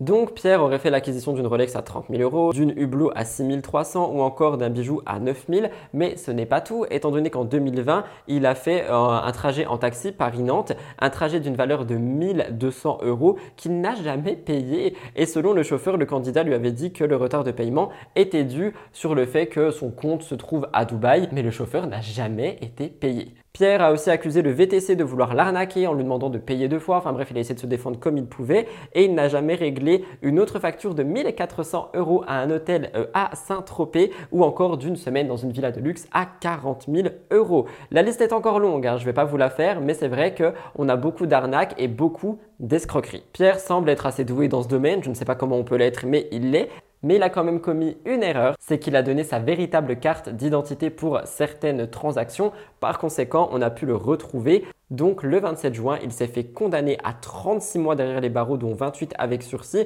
et on a eu 4 mois de sursis relevant d'une ancienne condamnation. Il s'apprête donc à passer pas mal de temps derrière les barreaux et il doit aussi indemniser toutes les victimes, trouver un travail ou bien suivre une formation. Je me suis dit que ça pouvait être une info importante pour vous montrer qu'il n'y a pas que les euh, influenceurs et les candidats, etc qui sont super connus et qui ont plein d'entreprises qui malheureusement font des magouilles pour avoir de l'argent et s'en sortir sans euh, travailler. Et attention, quand je dis sans travailler, je parle pas de déplacement de produits, je parle pas de ce genre de choses. Je parle d'un mec qui passe littéralement sa vie en vacances à juste arnaquer, euh, escroquer des gens pour toujours se payer d'autres vacances, ses factures, etc. Là, on parle de quelqu'un qui ne voulait certainement pas travailler. Eh bien, ça n'existe pas que chez euh, bah, des grands et des grandes candidates, ça existe aussi ici. C'est la raison pour laquelle je vous en parle. Je me suis dit que ça pouvait vous intéresser. Je suis désolé d'être tombé à côté de ça bah, la semaine dernière la semaine d'avant. J'ai vraiment pas vu ça passer. Ah, vous le savez, Jazz et Laurent viennent de passer par une crise de couple, mais ils attendent aussi un petit bout de bonheur. En effet, en avril dernier, le couple a révélé attendre leur quatrième enfant. Ils n'ont jamais caché leur envie d'autres enfants, mais ils voulaient adopter de base, sauf que un bébé a décidé de pousser dans le ventre de Jazz. Et ce n'est pas tout, parce que même si la famille s'agrandit, il semblerait pas que tout aille très bien entre Laurent et Jazz. Ces derniers jours, Jazz a donné des nouvelles assez inquiétantes, mais avant ça, rappelez-vous, elle avait posté une story qui, on le pensait, revenait sur Maeva Martinez qui l'a clashé chez Samzira, mais ça serait totalement une autre histoire. L'influenceuse concernée par les stories de Jazz serait en réalité la femme d'un euh, footballeur qui aurait fricoté avec Laurent, de quoi raviver cette crise de couple. Ce n'est pas la première fois que Laurent est accusé de tromperie. D'ailleurs, Jazz aussi a été infidèle envers son mari, mais depuis toutes ces histoires, tout semblait aller bien entre les deux, jusqu'à il y a quelques temps où on a eu la première très grosse crise. Et aujourd'hui, le couple attend quand même un nouvel enfant, mais se retrouve une fois de plus en crise. Les mauvaises habitudes sont difficiles à perdre, le blogueur Varuekio s'en dit plus dans sa story. Selon lui, Laurent aurait récemment passé une journée sur un bateau. Il a dit qu'il n'y avait que des hommes, mais il aurait menti parce que plusieurs filles auraient été présentes et l'une d'entre elles aurait été très proche de Laurent. Un rapprochement qui a été filmé par une autre jeune femme sur place et qu'on a envoyé à Jazz. Et sur les réseaux, vous vous en doutez, ça reste pas privé très longtemps. Donc la vidéo a fuité, ça a fait un énorme scandale. Très blessée, Jazz aurait euh, vraiment mal vécu la chose, elle aurait pleuré et le lendemain matin, elle a posté les fameuses stories qu'on a pris pour Mava Martinez, mais qui en fait auraient été pour cette femme de footballeur. Pour le moment, on ne sait pas de qui il s'agit, mais on imagine que les relations Jazz-Laurent doivent être tendues. Et pour réagir, je pense que ça doit être super compliqué pour eux peu importe ce qui s'est passé, je parle pour le couple en général, ils ont vécu une crise il n'y a pas si longtemps que ça et là ils revivent une crise. Et les crises de couple, ça peut vraiment créer des fissures dans la relation. Jazz attend un enfant, j'espère que ça va pas trop la mettre en stress et tout ça. Et euh, c'est vrai que c'est quelque chose qui a fait quand même pas mal de bruit, donc je voulais vous expliquer. En parallèle, je vais aussi parler très rapidement de ce qui s'est passé entre Jazz, Noémie et Cam Makeup. Je suis un petit peu tombé sur tout ça. J'ai pris la décision de pas trop en parler parce que j'ai vu que Noémie s'était excusée, j'ai vu que Cam avait j'ai vu que Jazz avait voulu rajouter son beurre sur tout ça alors que personne ne lui a demandé. Donc j'avais pas envie de rajouter le mien non plus parce que je crois qu'on est quand même sur un sujet qui est assez touchy pour Cam Makeup et je voulais pas remettre tout ça en lumière. Mais j'ai vu vos messages, j'ai vu l'actu, j'ai juste préféré un petit peu passer à côté. Quoi qu'il en soit, pour Jazz et Laurent, peut-être que le lien n'est plus si solide que ça. Je trouve ça triste, mais ça arrive. Je vous laisserai me dire ce que vous en pensez. Nous parlons régulièrement des sœurs Hallyday lors de mes émissions parce qu'elles font pas mal partie de l'actualité. Régulièrement, ce sont les tenues vestimentaires qui sont jugées euh, par les internautes lorsque je vous parle d'elles. En effet, rappelez-vous, c'était allé assez loin parce que Kelly Vedovelli, chroniqueuse sur l'émission TPMP, avait même insulté euh, Jad ou Joy, je ne sais plus laquelle, en disant que c'était une 1-1-1. C'était allé assez assez loin parce que la mère de Jad et Joy avait carrément décidé de porter plainte contre euh, bah, la chroniqueuse. Les internautes aussi disent qu'elles sont vulgaires. Moi, à chaque fois que je vous parle d'elles ou que je vous montre une photo d'elles, vous n'êtes pas vraiment d'accord. Vous dites juste que ce sont des filles qui euh, bah, postent des photos sur les réseaux sociaux, comme à peu près tout le monde aujourd'hui. Et que oui, peut-être elles sont en maillot de bain ou machin ou bidule, mais si elles s'aiment et qu'elles se trouvent très belles, il n'y a pas de problème avec ça. Il y en a même qui m'ont demandé de faire une distinction entre vulgaire et sexy quand je parle d'elles, parce que oui, elles jouent avec leur corps, elles jouent avec leur tenue, leur pose, etc. Mais c'est pas forcément vulgaire, ça peut juste être artistique, beau et voire sexy. Après, attention, sexualiser des enfants, là on est sur un autre bail hein, et on va pas vraiment rentrer là-dessus, mais c'est juste pour euh, parler un petit peu plus de manière positive des photos qui sont postées par les sœurs Hallyday. Quoi qu'il en soit, ça n'empêche absolument pas les filles de continuer de poster. Rappelez-vous, la dernière en date, c'était une photo sur une plage qui avait suscité pas mal de réactions, mais quoi qu'il en soit, que ce soit sur les réseaux sociaux ou dans la vraie vie, Jade et Joy font bien ce qu'elles veulent, mais cette fois-ci, une nouvelle publication a fait parler.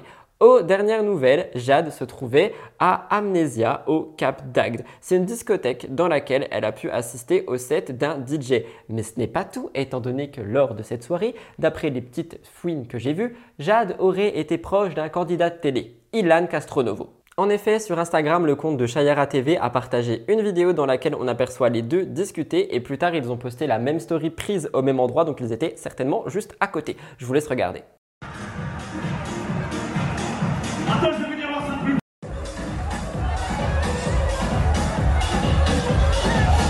Une preuve irréfutable qu'ils étaient bel et bien ensemble. Donc, est-ce que Ilan a des vues sur Jade? Est-ce que Jade a des vues sur Ilan? Est-ce que les deux se connaissent déjà et sont en rapprochement? Ou est-ce que c'est totalement un hasard? Je ne sais pas. Qu'en pensez-vous? Parce que c'est vrai que c'est quelque chose qui risque de faire parler sur les réseaux sociaux si jamais on a des nouvelles par rapport à ça. Et j'ai vu que Joy s'est aussi prise une vague de haine le 8 juillet. Elle était en Italie, elle a posté des photos, celles-ci ont fait parler. Elle prend une pause dans les toilettes, la bouche en cœur devant un miroir. Les autres, c'est un mélange de paysages et de trois autres souvenirs. Pourtant, les détracteurs d'Internet lui sont tombés dessus et lui reprochent d'être vulgaire. D'autres ont dit que c'était juste une fille de riche, d'autres ont dit que le décor était moche. Et moi, je me dis que juste, bah, en fait, le but est de commenter pour commenter et critiquer les gens. Je réagis au global, laissons-les vivre. Ce sont des jeunes filles qui aiment bien poster sur les réseaux sociaux, qui aiment bien s'amuser avec leur corps, qui aiment bien s'amuser tout court étant donné qu'elles vont faire des soirées, etc. Elles vivent leur vie, elles postent sur les réseaux, c'est comme ça. Je pense que c'est l'œil qu'on porte sur ces publications qui peut être problématique suivant ce qu'on a dans la tête quand on regarde ça. Mais personnellement, moi quand je vois leurs photos, je me dis juste, ce sont des ados qui postent sur Instagram. Enfin après, moi vous le savez, je suis très ouvert d'esprit et tout ça, mais je ne vois aucune vulgarité dans leurs posts. Vous me direz si c'est le cas pour vous. Il y a une personne qui a fait parler dernièrement euh, sur les réseaux sociaux à cause d'une interview chez Samzira. Il s'agit de Maeva Martinez. En effet, Maeva a notamment parlé de Jazz. Je vous ai un petit peu expliqué lundi ce qui s'est passé avec Jazz. Mais ce que je vous ai pas dit, c'est que Jazz a répondu à ça. Enfin, du moins, c'est ce qu'on croyait. Et finalement, non, comme je vous l'ai expliqué. Un peu de contexte. Chez Samzira, Maeva n'a pas vraiment été tendre avec Jazz. Elle l'a comparé Elle avait dit que Jazz n'est pas capable d'avoir une conversation normale et que par conséquent, elle ne raconte rien d'intéressant. Elle avait même été jusqu'à dire que ses stories pouvaient être regardées pendant les pause toilette. Je vous laisse écouter. Et je pas, elle fait les tuches à Dubaï un petit peu. Et, en même temps, c'est un peu le cas parce qu'elle vient de rien, tu vois ce que je veux dire. Elle, a du mal à aligner, euh, elle a du mal à avoir une conversation euh, correcte, à, elle a aligné quelques phrases correctes. Quand je tombe sur ses snaps, c'est. Elle a plus snap. Euh, non, sur ses, alors, ses Insta stories. stories. euh, L'autre fois, je sais plus, je suis tombée sur un truc où elle parlait de Laurent. Laurent qui dort beaucoup parce qu'il réfléchit beaucoup. Et donc, vu que c'est un cerveau qui réfléchit beaucoup, il dort beaucoup. Mais elle, elle raconte que de la merde tout le temps. Comme nous l'avons pensé de prime abord, Jazz avait soi-disant répondu à Maeva en disant de faire attention parce que son mari serait pas content d'apprendre certains secrets qu'elle a. Donc là, tout le monde se posait des questions. Mais de quel secret Jazz parle? Qu'est-ce que Maeva cache à son homme? On ne sait pas. Et bien finalement, c'est tout simplement parce que Jazz ne parlerait pas de Maeva Martinez. C'est pour ça que je vous dis de faire attention sur les réseaux sociaux le temps que les informations ne sont pas vérifiées. Mais ce n'est pas tout parce que Sam Zira a profité euh, de cette occasion pour poser d'autres questions à Maeva, notamment lui demander ce qu'elle préférait entre Neouda et Manon Tanti. Et ben Maeva Martinez a choisi Manon Tanti sans hésiter. Elle avoue qu'elle n'aime pas Neouda, qu'elle n'a pas du tout aimé toutes les choses qu'il y a eu sur elle et Ricardo. Donc pour un petit peu de contexte, il y a eu pas mal d'accusations et de rumeurs de violence conjugale, mais aussi des rumeurs de violence sur l'enfant. Il me semble que ça n'a pas été le cas, mais euh, il y avait vraiment eu ces rumeurs à une époque. Je suivais plus trop la télé à ce moment-là et c'est quelque chose qui avait fait beaucoup parler. Et par conséquent, c'est vrai que Neouda et Ricardo ont assez vite été détestés du euh, public. Et euh, au sujet de Manon Tanti, Maëva dit qu'elle la trouve trop lisse, qu'on n'a rien d'intéressant dans son contenu, qu'elle cuisine très mal et que bah, c'est pas quelque chose qu'elle veut suivre, mais qu'à choisir, elle préfère Manon à Neouda. Je vous laisse regarder. Neouda, euh, j'ai jamais trop aimé le personnage et encore moins euh, par rapport à ce que j'ai entendu ces derniers temps, ça me. Puis c'est pas elle qui sortait avec un mec, euh, comment c'était? Ricardo Ouais. bah, C'est le père de ses enfants. Non mais tout ce que j'ai entendu sur eux là, c'est euh, j'aime pas du tout. Voilà. Donc euh, ça me plaît pas, ça me va pas. Manon, ben oui, bon Manon, Manon c'est lisse quoi. euh, voilà, hein, y a pas de. Ah bon, c'est lisse? Ouais. Ah, je sais pas, ouais. Mais qu'est-ce qui est lisse? Bah je sais pas. Euh, qui m'est arrivé de regarder ses stories, c'est euh, ça montre voilà de petits vêtements, euh, des petites recettes vraiment pas euh, vraiment pas bonnes, des, des trucs bizarres. Elle parle de trucs vraiment très bateaux, rien d'extraordinaire, euh, rien de pourri. euh, c'est lisse quoi, ça va, c'est cool, elle est jolie. Et en fait, suite à ça, Maeva a été détestée sur les réseaux sociaux, notamment Twitter, parce que les gens disent que bah elle se la pète, qu'elle parle bah, comme si euh, elle se prenait de haut, etc.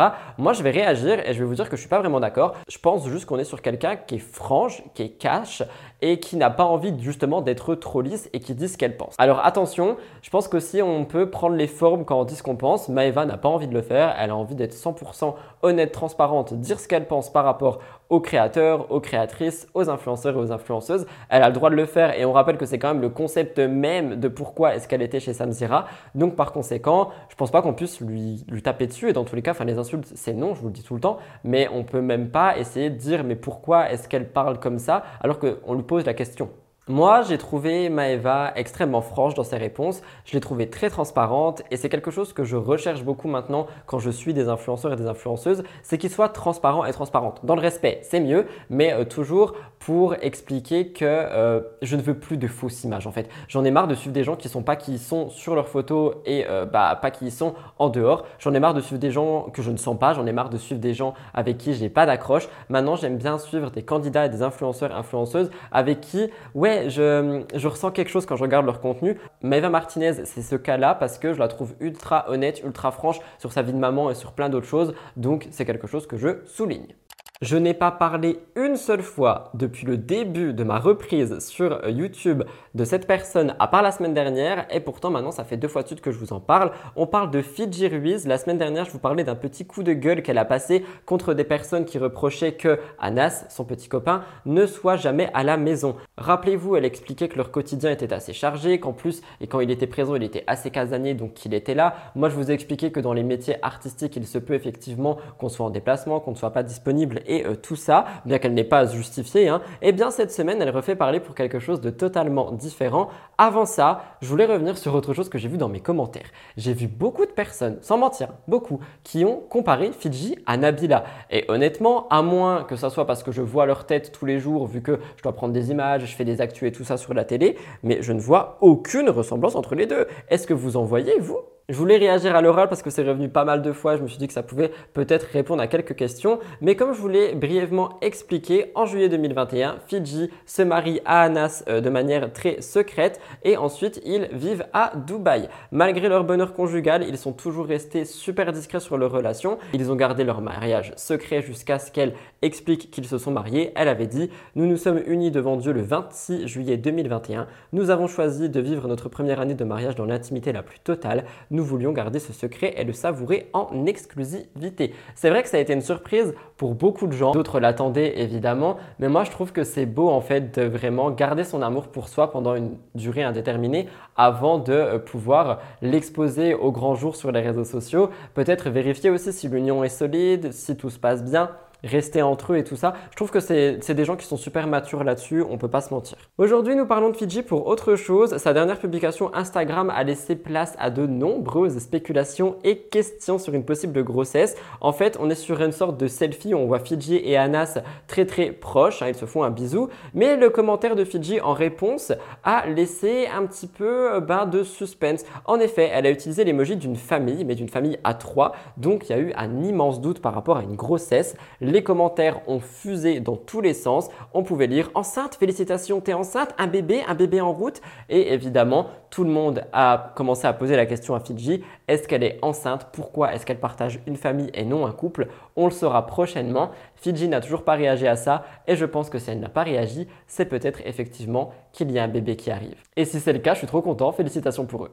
Eh bien les amis, vous m'avez étonné parce que vous avez été nombreux et nombreuses à réagir à Drag Race France. Vous m'avez beaucoup demandé des actualités autour. Il y en a même certains et certaines qui ont découvert l'émission euh, grâce à la mienne. Donc j'ai trouvé ça super touchant en fait. Et si je peux faire passer ce message de tolérance à travers Drag Race France, je le fais. J'ai fouiné un petit peu, je vais vous raconter ce que j'ai trouvé. Dans le dernier épisode en date, donc le deuxième, au moment où je filme, il y en aura un troisième, une queen a été éliminée et a fait quelques confessions aux médias. J'ai pris toutes mes informations sur Blasting News pour la source et comme le rapporte le média, la candidate Vespi a été éliminée à la fin du deuxième épisode. Elle était très déçue de partir de cette, de cette compétition pardon, parce qu'elle commençait à peine, donc elle est revenue sur tout ça pendant une interview. Elle parle de son parcours, parcours qui est d'ailleurs assez admirable, mais également des amitiés qu'elle a nouées pendant le tournage de cette saison. Elle a dit qu'il y a des candidates qui se sont extrêmement bien démarquées, que malheureusement ça n'a pas été son cas, étant donné que pour elle, tout ne s'est pas passé comme prévu. Elle a dit les propos suivants qui vont un petit peu expliquer que quelqu'un en fait lui a fait faux bon, son designer, juste avant une représentation. Elle dit J'ai dû improviser ma tenue que vous avez vue en moins de 48 heures avec du plastique que j'ai acheté, moulé avec un décapeur thermique et du tissu que j'ai récupéré chez moi. C'est une tenue qui n'a pas euh, conquis tout le monde, qui n'a pas vraiment conquis les jurés, mais qui a été faite par Vespi parce qu'elle n'a pas eu le choix. D'ailleurs, on dit juré ou les jurys Je sais plus. Mais bref, cette tenue n'a pas du tout euh, conquis les euh, jurés ou jurys. J'ai un bug du coup et par conséquent, ça a valu son élimination. Si c'est la vérité, parce que bah effectivement on peut avoir deux versions, on a peut-être la version du designer qui va popper dans quelques, quelques jours, mais si ce qu'elle dit est la vérité, je trouve ça tellement dommage de faire faux bon à quelqu'un au dernier moment avant un tournage de ce type, et par conséquent je pense que ça a dû donner pas mal de stress à Vespi, elle partait avec un gros désavantage. Elle explique que ce genre d'imprévu, c'est un drame absolu pour ce tournage. Elle indique que ça l'a mis dans un état de stress immense. Elle dit J'ai dû me changer très rapidement pour passer du look du talent show à celui du runway, donc le défilé, enlever toutes les paillettes sur mon visage. C'était intense. Et c'est vrai qu'elle est partie avec un désavantage. Comme je vous l'ai dit la semaine dernière, moi, c'était une des queens sur euh, bah, laquelle j'avais mis beaucoup d'espoir et je me suis dit Elle va aller super loin. Finalement, mon herbe a été coupée euh, sous mon pied également. Et je trouve ça super triste parce que je pense qu'elle avait beaucoup à apporter pour euh, la compétition. Après, évidemment, ce n'est pas la seule, on a d'autres queens. Après son départ, on a pu voir les réactions des autres. Si certains et certaines étaient très contents et contentes de, son départ parce que ça restait une adversaire redoutable, d'autres se sont montrés extrêmement, extrêmement tristes, surtout celles qui euh, ben, faisaient des shows et des représentations en dehors de l'émission avec Vespi. C'est comme euh, bah, si tu perdais un ami pour une compétition finalement.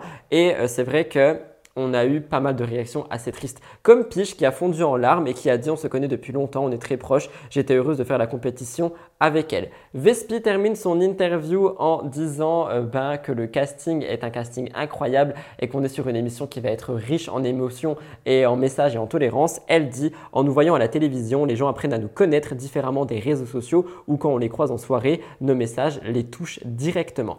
Et je réagis, je suis d'accord, c'est comme ça que j'ai découvert les drag queens. En fait, je vais pas vous mentir, avant Drag Race France 1, j'avais pas des préjugés sur les drag queens, mais je pensais que c'était un monde qui n'était pas euh, aussi intéressant qu'il l'est. Je pensais qu'on était juste sur des représentations artistiques, pas forcément avec un fond émotionnel, des histoires à raconter et tout ça. Et en fait, j'ai appris qu'une drag queen, c'est vraiment toi, mais une partie de toi qui ressort, qu'on va euh, maquiller, habiller et tout ça, et qui va avoir un rôle qui fait qu'on va pouvoir faire passer certains messages. Et c'est pour ça que j'adore cette émission. On ouvre des messages, des débats et des tolérances, mais incroyables. Donc encore une fois, bravo France Télévisions pour avoir ramené Drag Race en France et pouvoir permettre aux Français de découvrir ce magnifique art. Si vous avez découvert Drag Race France grâce à mon émission, dites-le moi dans les commentaires, ça fait grave plaisir.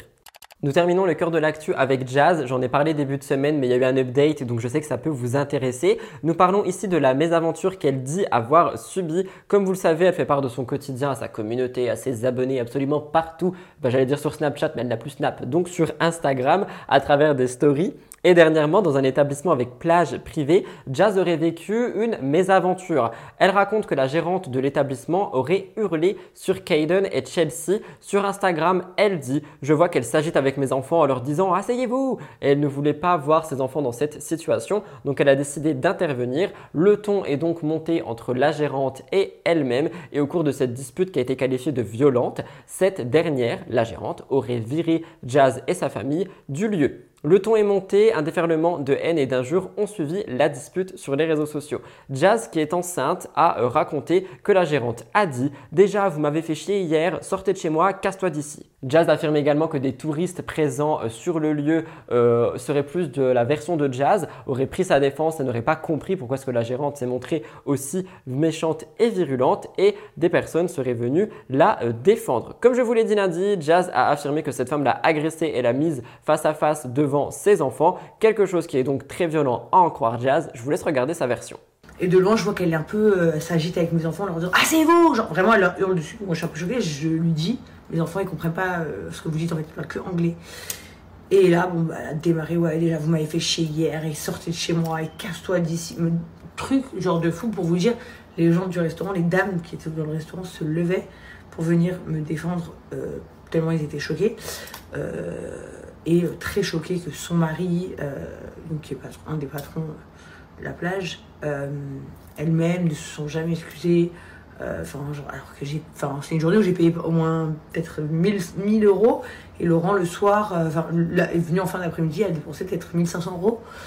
Mais après tout ça, c'est les réactions des internautes qui ont commencé à faire parler, étant donné que certains internautes ne sont pas convaincus de l'histoire de Jazz et dit que bah peut-être elle a menti et qu'elle a inventé tout ça. Ils s'interrogent sur le fait de savoir si cet incident est vrai ou faux parce qu'il n'y a pas de preuves. Ils disent qu'en fait généralement Jazz a toujours son téléphone, est toujours en train de filmer, faire des stories, elle a toujours tout en fait et on voit toujours toute sa vie et comme par hasard quand il se passe un truc aussi grave, un truc qui peut faire autant de bruit et qui peut faire scandale, aucune vidéo, aucun, aucun message, aucune image, rien, absolument rien, que ça soit de Jazz ou des autres qui auraient pu la reconnaître également. Vous savez même des gens pas connus, des fois tu filmes ce qui se passe etc. Et là on n'a aucune image. Peut-être que donc ça peut être faux, c'est ce que les internautes pensent. De mon sens, je pense que peut-être juste à ce moment-là elle ne filmait pas, que quand tu es dans une embrouille pour tes enfants, tu ne penses pas forcément à sortir ton téléphone et à filmer. Je pense, peut-être qu'il y en a qui le font, moi je pense que non. Et euh, bah, peut-être que tout simplement il n'y a pas de preuves parce que les preuves n'ont pas été capturées. Donc on est vraiment sur la version de Jazz contre bah, la version des internautes, hein, littéralement. Ils font son procès et par conséquent c'est vrai qu'on a eu toute cette rumeur de mythomanie par rapport à Jazz et je ne, je ne pèse pas le mot, enfin je pèse le mot justement parce que c'est celui qui est ressorti le plus. On pouvait lire, bizarrement quand elle se fait agresser, elle ou ses proches n'ont jamais leur téléphone alors qu'il est griffé à leur main H24. Est-ce qu'elle est vraiment aimable avec les gens ou est-ce qu'elle ne méritait pas ce qui lui est arrivé? La crédibilité de cette histoire est donc remise en cause. On ne sait pas vraiment ce qui s'est passé selon les internautes et c'est vrai que beaucoup se demandent si euh, Jazz n'a pas cherché ce qui s'est passé et peut-être qu'elle avait qu'à être plus aimable avec les personnes responsables de cet établissement. C'est ce que les internautes pensent. Je ne fais que euh, traduire et transcrire. Voilà. Vous me direz ce que vous, vous en pensez. J'aime bien avoir la version de l'influenceur, la version des internautes, et quand je dis les internautes, c'est les gens sur Twitter, etc., et votre version. Parce que vous avez parfois des remises en question et des, euh, je sais pas comment dire, des arguments qui me font me remettre en question et je suis là, oh my god, j'avais pas pensé à ça et vu ça comme ça et j'adore vos avis donc n'hésitez pas à commenter juste en dessous. D'ailleurs, avant de passer au gros dossier, vous pouvez aussi vous abonner si jamais vous voulez faire en sorte que mes 46 000 abonnés soient sûrs. N'hésitez pas à vous abonner juste en dessous et euh, ben nous allons passer tout de suite au gros dossier. Ils sont deux, le scandale Victoria Meo et également, vous vous en doutez, toutes les exclusivités autour des 50. J'ai fait le point pour vous, c'est très long. Nous allons voir ça tout de suite. Je vous retrouve après le jingle.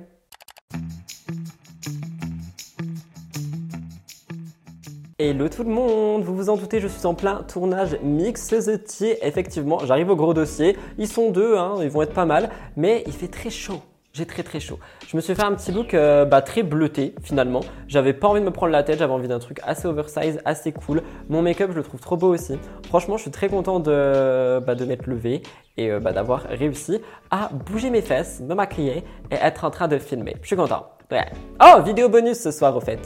Comme chaque semaine pour les gros dossiers, je vais rester un petit peu sur mes notes. Vous savez pourquoi, ils sont pleins de détails, ils sont vraiment explicatif et je me dis que c'est peut-être le mieux pour toujours vous apporter les meilleures informations que possible. Nous commençons par parler de Victoria Meo parce qu'elle nous en montre un petit peu plus chaque jour. Et oui, même si la candidate a décidé de ne plus l'être, justement, elle nous partage tout son quotidien sur les réseaux sociaux. Personnellement, en ce moment, je trouve ça super inspirant parce qu'on ressent son mood ultra positif du moment et honnêtement, ça me donne envie de faire plein de choses. Si jamais vous êtes en baisse d'inspiration ou en baisse de motivation, je vous conseille vivement d'aller suivre Victoria Meo sur les réseaux sociaux. À côté de ça, une mention spéciale pour les collaborations commerciales rémunérées qu'elle met sur toutes ses slides sans le cacher. Ça fait plaisir et ça change comparé à avant. Et surtout, je fais un parallèle avec d'autres candidats qui ne le font toujours pas et qui notent juste publicité ici et là quand ça leur chante. Mais comme je vous l'ai expliqué, pour elle, la télé-réalité, c'est terminé. Le 7 juillet, elle a surpris ses abonnés TikTok en se confiant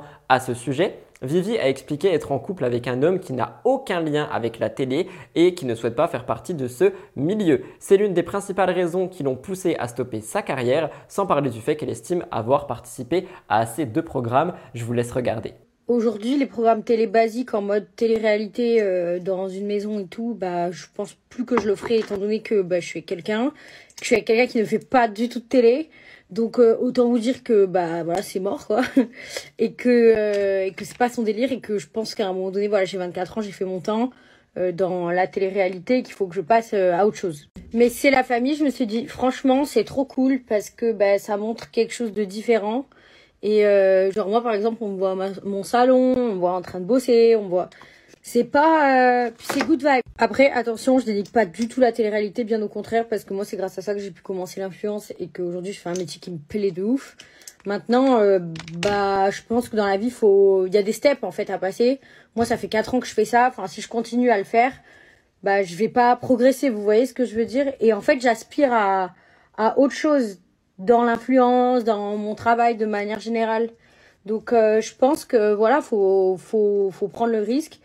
Le truc qui est sincère là-dedans, je trouve, c'est qu'elle dit haut et fort que en fait, ça lui a permis d'être la Vivi qu'elle est aujourd'hui, d'avoir la notoriété qu'elle a aujourd'hui, d'avoir pu euh, créer ce salon et devenir vraiment la femme d'affaires qu'elle est aujourd'hui, mais qu'elle ne souhaite pas reparticiper au genre de tournage comme les Marseillais, les 50, etc.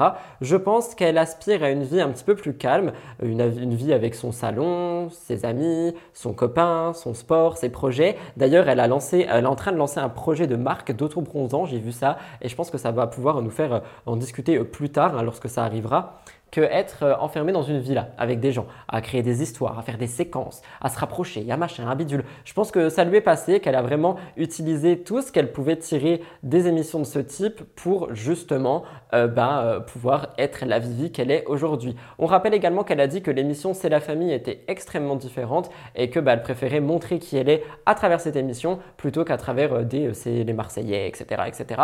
Et c'est vrai, je vais pas mentir, que en regardant C'est la famille, on est vraiment sur une émission qui est totalement différente et qui revient vraiment sur le quotidien sans filtre des candidats. Et je pense que c'est quelque chose qui va pouvoir vraiment plaire. Faudrait que je me penche sur les audiences. Je vais regarder ça pour la semaine prochaine. Mais j'aimerais bien me pencher sur les audiences de C'est la famille. Mais c'est également grâce à ce TikTok et grâce au fait qu'elle arrête la télé qu'on apprend qu'avec ce mystérieux homme, les choses seraient bel et bien sérieuses. Après le triangle amoureux Bastos, Vivi, Nicolo, Victoria a tourné la page et vit l'histoire la plus belle et saine qu'elle a jamais vécue selon ses propres mots. Elle n'hésite d'ailleurs plus du tout à parler de lui lorsqu'elle s'adresse directement à sa communauté. Elle a confié qu'ils vivaient ensemble depuis le premier jour et c'est quelque chose qui m'a fait réagir parce qu'elle disait souvent que Nicolo l'étouffait quand il était chez elle, etc. Et euh, que euh, bah là, ils vivent ensemble depuis le premier jour, ils se sont jamais lâchés et c'est quelque chose qui ne ressemble pas vraiment à Victoria Meo et qui par conséquent me laisse vraiment croire que peut-être leur amour est si fort que ça. Ou alors elle est encore dans la période de passion, passion, passion et ça va redescendre. Mais ça fait quand même un petit moment, non? Mais la règle de base ne change pas. Elle ne veut pas le montrer pour le moment et les internautes, eux, se montrent très impatients et ne manquent jamais de lui demander le moment où elle présentera son amoureux. Victoria a dernièrement dit que ce jour allait arriver prochainement, mais elle préfère vivre son histoire d'amour à l'abri des regards indiscrets. En attendant, pour satisfaire leur curiosité, elle poste parfois des photos où on le voit un petit peu de côté, des photos où il y a un émoji sur sa tête, des photos où il dort le bras sur le visage. Donc en fait, elle fait vraiment en sorte qu'on ne voit pas son visage, mais elle le montre quand même sur les réseaux sociaux. Elle a l'air heureuse, elle a l'air amoureuse, pleine de projets et je trouve ça très beau et très inspirant. C'est pour ça que je voulais la mettre en avant au départ dans mon émission, mais tout ceci s'est tourné en gros dossier parce qu'une info est tombée et il faut qu'on en parle. Et oui, tout ceci a eu son vent de rumeurs et de polémiques également. Plus les jours passent, plus Victoria a envie de parler de son chéri. D'autant plus que, comme je vous l'ai dit, elle vit déjà avec elle, donc ils partagent leur quotidien ensemble depuis quelques temps maintenant et il est tout le temps présent. Elle pensait pouvoir préserver son identité assez longtemps, mais les blogueurs ont plus d'un tour dans leur sac et Wassim TV a balancé le visage et le prénom du jeune homme. Comme je vous l'ai dit, je ne veux pas donner son prénom le temps que Vivi l'a pas fait et c'est trouvable partout, mais il s'agit d'un beau brun qui aurait un nom d'ailleurs assez beau, je trouve, mais il faut remettre à César ce qui revient à César. Ce ne sont pas les blogueurs qui ont parlé de ça en premier la toute première personne qui a dit si jamais vous voulez savoir qui est son mec, faites une recherche sur Google, c'est Bastos. Il avait mis ça en story il y a un moment et il avait dit que si on faisait une recherche sur Google, on tomberait très facilement sur cette personne et surtout qu'on ferait un lien avec une autre personne. Et c'est de ça dont on va parler maintenant. Comme je vous l'ai dit, je ne veux pas montrer son visage par respect pour Victoria, ni euh, dire son nom à haute voix par respect pour Victoria également, mais une rumeur est bien là et celle-ci va faire écho à des choses dont nous avons déjà parlé il y a des mois de cela, voire même un an.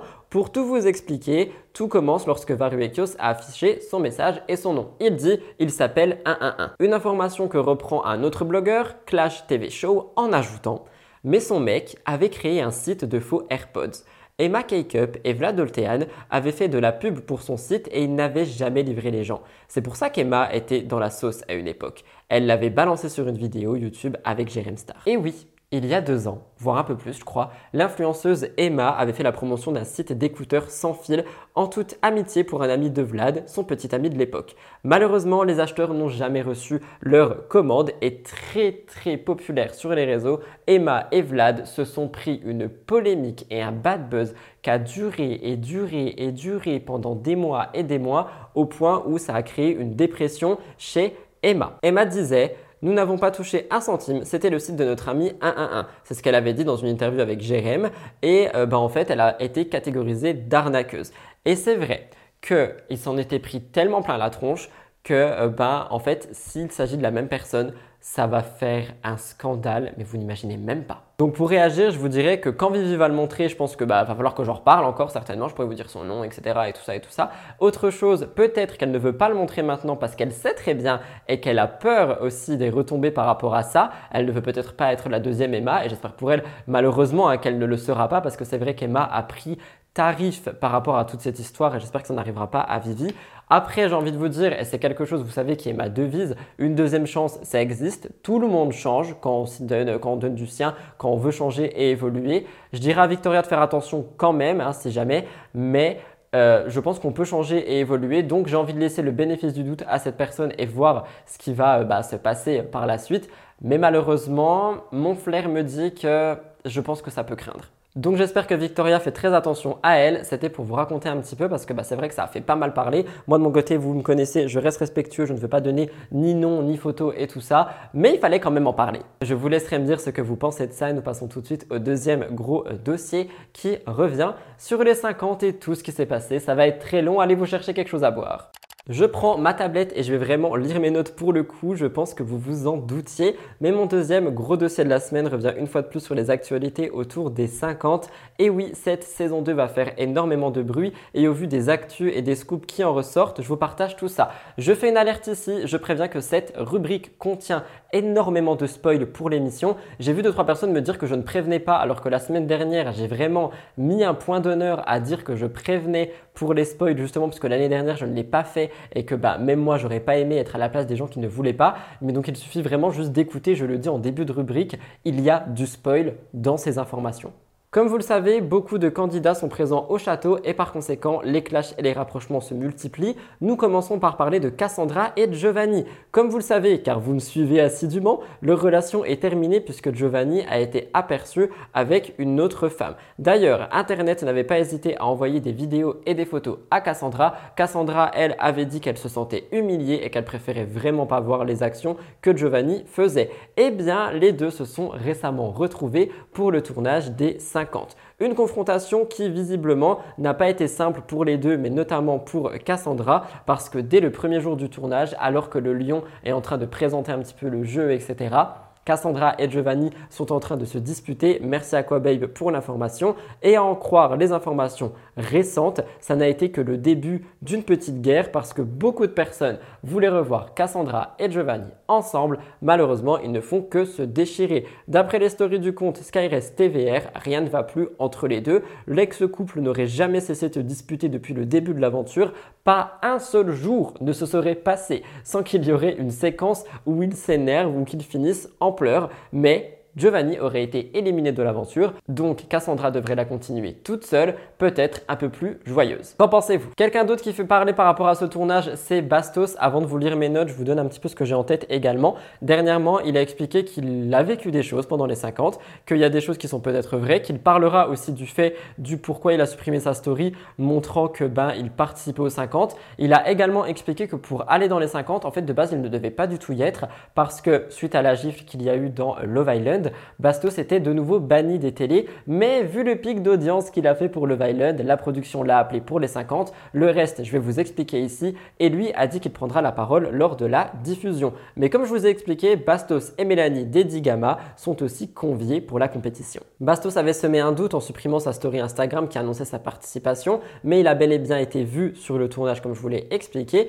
Et quoi qu'il en soit, Mélanie et lui, c'est une histoire qui date mais qui fait toujours du bruit aujourd'hui. Ils ont une animosité entre les deux qui proviendrait principalement de Mélanie parce que Bastos n'a jamais eu de problème avec elle selon lui. Malgré les rumeurs qui annonçaient l'annulation de sa participation, Bastos a bel et bien été sur le casting comme je vous l'ai montré en vidéo, notamment via Aquababe. Donc c'est une nouvelle qui n'a pas vraiment été bien accueillie par Mélanie Dedigama. Selon des informations qui ont été données par Skyrest TVR sur Instagram, la relation entre les deux a confirmé qu'il y allait avoir des clashs sur le tournage. Selon les blogueurs, une situation s'est produite dans les 50. Tenez-vous bien, la production a géré. Franchement, je suis pas du tout pour les manipulations de la production pour faire des séquences, mais celle-ci, j'ai hâte de la voir. Pour vous expliquer, Mélanie Dedigama, comme vous le savez, fait partie des anciens. Les anciens n'étaient pas dans le jeu au tout début, ils ont dû éliminer 5 personnes pour pouvoir rentrer. Et lorsque Mélanie a fait son entrée dans l'aventure, c'était le même jour où Bastos, lui,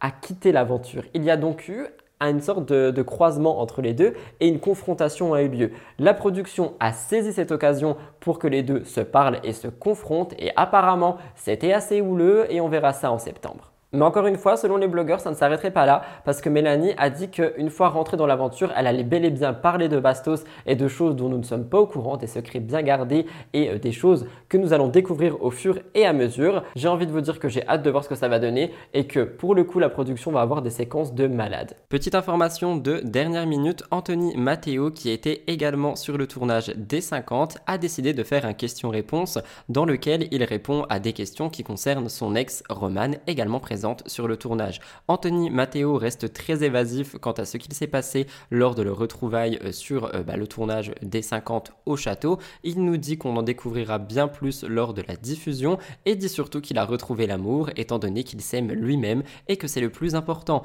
Je vous laisserai me dire ce que vous en pensez dans les commentaires, mais il est vrai que les retrouvailles Anthony et Roman pourront certainement être explosives. Quelqu'un d'autre qui a fait parler lors de cette diffusion, c'est Manon Tantier. Elle fait partie du tournage. Elle s'est confiée sur les conditions de la compétition. Elle n'était pas là lors de la saison 1, nous le rappelons. Et elle est habituée aux Marseillais ou au type d'émission qui se déroule un petit peu comme des vacances. Donc une compétition comme les 50, je pense que ça a dû euh, être dur pour elle. Et le dimanche 9 juillet, c'était un jour off pour euh, bah, tout le tournage. Par conséquent, il y en a qui peuvent aller euh, à leurs occupations dans le château, hein, toujours. D'autres qui prennent leur téléphone, qui font leur placement, etc. Manon, elle, a utilisé son téléphone et elle s'est confiée en story. Elle a donné des nouvelles sur le tournage. Elle a expliqué que c'était un tournage qui demandait énormément de concentration, que ce jour off lui permet de se reposer et de prendre des forces parce qu'elle est épuisée, mais que euh, c'est une des émissions et une des expériences les plus belles de toute sa vie. Et je voulais appuyer là-dessus parce que j'ai trouvé ça super beau comme elle le dit. Et c'est vrai que peut-être ça va pouvoir permettre de changer certains candidats et leur faire gagner en maturité. Mais c'est pas méchant ce que je dis, c'est dans le sens où on est vraiment sur une compétition aussi humaine plus que compète. Donc euh, c'est plutôt pas mal. Je vous laisse regarder Manon. Coucou tout le monde, ça fait longtemps. Trop manqué, euh, mes réseaux, mon téléphone de manière générale. Euh, J'ai aussi pas mal de proches autour de moi qui m'envoient des WhatsApp pour me demander euh, pourquoi je poste plus, qu'est-ce qui se passe. Donc voilà, comme vous le savez, je suis sur le tournage des 50, pas d'inquiétude. Euh, du coup, j'ai pas forcément mon téléphone tout le temps. Et puis, et puis je trouve que c'est un tournage où il faut quand même vachement rester concentré. Voilà. Donc même si je pouvais avoir mon téléphone plusieurs fois par jour, je ne le ferais pas. Voilà, vraiment de temps en temps, c'est bien. Et euh, qu'est-ce que je voulais vous dire? Donc là, je suis off, on est dimanche, ça fait du bien aussi, parce que euh, bah, j'avais besoin de me reposer au maximum, de récupérer, de prendre des forces. De prendre des forces parce que ça va à 10 000 à l'heure. Voilà, je peux pas vous en dire plus, vous savez, de toute façon, vous connaissez la chanson. Mais euh, très agréablement surprise. hein. Je crois que ça va être une des plus belles expériences de ma vie, hein, très clairement. Et il n'y a pas que les couples qui se déchirent dans le château, mais également les amitiés. Selon le compte Wassim TV, Emily Nefnaf et sa meilleure amie Vanessa se crêperaient beaucoup de chignons parce que Vanessa serait proche d'un autre candidat ou plutôt une candidate. Son identité n'a pas été révélée, mais c'est vrai que du coup nous avons des rumeurs d'un premier couple homosexuel qui aurait été euh, formé sur le château. Dans le château, sur le tournage. Rudy, ton français. C'est un rapprochement qui a fait pas mal de tensions entre Emily et Vanessa qui étaient au préalable meilleures amies. Nous verrons bien ce qu'il en est prochainement. Merci l'inclusivité quoi qu'il en soit. Mais ce n'est pas tout parce que comme à chaque tournage, il y a de nombreux rapprochements entre les candidats célibataires. De façon assez inattendue et spectaculaire, la première personne qui fait parler de rapprochement est Fred. Oui, Fred Desanges qui se serait rapproché de Fabrice. Oui, Fabrice des apprentis ou de Colanta. De Pékin Express, qu'est-ce que je raconte Colanta moi? Apparemment, les deux se seraient tapés dans l'œil et seraient en rapprochement et selon Wassim TV, il y aurait même eu quelques baisers échangés. C'est une information qui est à prendre avec des pincettes, d'autant plus que j'ai vu Fred poster une photo sur Instagram qui n'était pas postée un dimanche. J'ai envie de croire qu'elle a été éliminée malheureusement. Maïsan aussi est présente dans les 50. D'ailleurs, il beaucoup de gens qui se demandent où elle est en ce moment. Elle a déserté les réseaux. Elle est juste dans les 50 et elle s'est rapprochée de quelqu'un qui est Mathias, un ancien candidat des princes et des princesses de l'amour. Et apparemment, ils passeraient beaucoup de temps ensemble. Sauf que les internautes n'ont pas apprécié ça au point où ils ont été ramener l'information à Emine. Parce qu'il faut savoir qu'il y a beaucoup d'internautes et de téléspectateurs qui n'attendent qu'une chose, c'est que Maïsan et Emine se remettent ensemble. Et par conséquent, quand Maïsan se rapproche de quelqu'un d'autre, les internautes internautes sont pas vraiment contents et ils attendent qu'une chose, c'est le retour de Maïsan et Emin. Emin semble être au courant de cette rumeur, il a dit que c'était pas quelque chose qui lui plaisait mais que c'était quelque chose qui l'énervait un petit peu. Donc beaucoup de gens attendent de voir ce qui va se passer. Est-ce que Maïsan et Mathias vont se mettre ensemble? Est-ce que ça va lui permettre de se rendre compte qu'elle a toujours des sentiments pour Emin Nous verrons ça prochainement, mais c'est vrai que moi le couple Emin Maïsan, je l'adorais. Je l'adorais tellement. Dans tous ces rapprochements, une information externe est tombée. En effet, ça à avec des pincettes, mais d'après le blogueur Aquababe, plusieurs candidats seraient tombés malades pendant le tournage. On note ici Zaven, Pastos et Fred qui auraient attrapé le Covid. Le blogueur soupçonne qu'une épidémie soit en train de se répandre parmi les candidats et le tournage et Wassim TV a dévoilé d'autres informations étant donné qu'il a dit qu'aucun test Covid n'aurait été fait en début de jeu et qu'un un candidat serait rentré avec le Covid dans le château et aurait contaminé un petit peu tout le monde. Ce n'est qu'une rumeur, on ne sait pas si c'est vrai. Si c'est vrai, je pense que la prod doit être sur tous les fronts en train d'essayer d'arranger les situations. Si c'est faux, je ne sais pas trop. Après, ça expliquerait que euh, Fred ne soit pas éliminé mais qu'elle aurait été mise en quarantaine. Je ne sais pas. On verra bien de toute façon par rapport euh, à la diffusion, mais c'est vrai que si c'est le cas, la maladie se serait répandue partout. Et étant donné que tous les éliminés seraient malades et que certains candidats seraient encore sur le tournage malades, peut-être qu'il y aurait des exclusions, peut-être qu'il y aurait un arrêt de tournage on ne sait pas, ce sont des informations qui sont à prendre avec des pincettes, mais c'est vrai qu'il n'y en a pas beaucoup de ce côté. Ce qui me laisserait d'ailleurs sous-entendre que, enfin, ce qui me laisserait croire, pardon, que ça peut être vrai, parce que quand on n'a pas beaucoup d'informations sur une rumeur, généralement, elle est vraie, elle est en train d'être gérée par la prod. Donc on verra bien ce qui se passe. Et je terminerai par vous parler de quelqu'un qui justement doit être contente de ne pas être sur le tournage s'il est euh, contaminé. Il s'agit de Jessica Tivna. T'as capté la transition parfaite, étant donné qu'elle est contente de pas y être et tout ça. Bref, en effet, comme je vous l'ai expliqué, elle ne veut pas participer au tournage. Elle a enfin donné les raisons elle explique que son refus est euh, dû euh, par rapport au fait qu'elle ne veut plus être enfermée dans une villa avec 50 personnes, notamment en été, et que même si elle a été contactée et que c'est une émission qu'elle trouve incroyable à regarder, elle n'a pas envie d'y participer, mais qu'elle ne dit pas non à un possible retour des Marseillais. Pourquoi pas prochainement, mais pas maintenant. Je vous laisse écouter Jessica. Euh, beaucoup m'ont demandé si on allait aller dans les 50. Et la réponse est non, mais je crois qu'en plus dans les 50, euh, genre une fois que tu y es, il n'y a pas d'arrivée. Hein, donc je crois pas, euh, j'ai jamais regardé, même si je trouve que le concept est juste incroyable. Mais non, non, si vous voyez qu'on n'y est pas, c'est qu'on n'ira pas du tout. C'est pas prévu. Bien sûr qu'on nous a proposé, c'est notre équipe de production qui tourne, avec qui on travaille depuis des années. On a fait les Marseillais et tout, donc vraiment on les aime énormément. Mais vraiment, à l'heure d'aujourd'hui, retourner s'enfermer dans une villa avec 50 personnes et tout. Non, on n'a pas envie. Non, c'est pas prévu. Après, il faut jamais dire jamais. On n'en sait rien, j'en sais rien. Peut-être que dans 5... ans, on va se dire allez, on fait un hall de Marseillais avec tous les vieux Marseillais. On va se faire euh, euh, une saison quelque part dans 5 ans parce qu'on a vieilli, parce qu'on en a envie.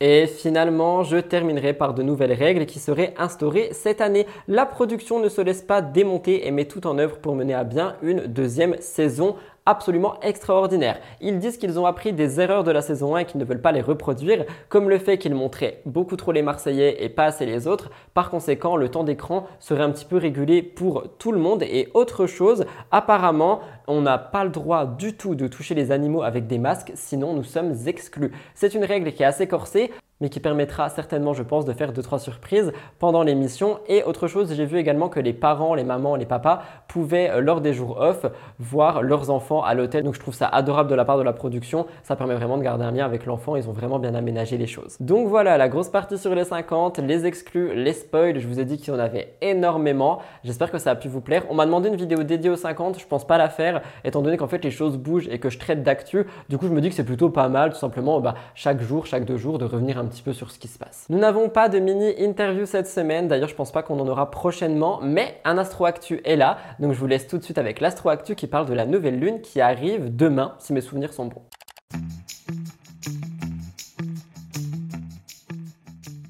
Petit point astrologie grâce à novomois.ca. La première nouvelle lune de l'été aura lieu le 17 juillet 2023, soit demain.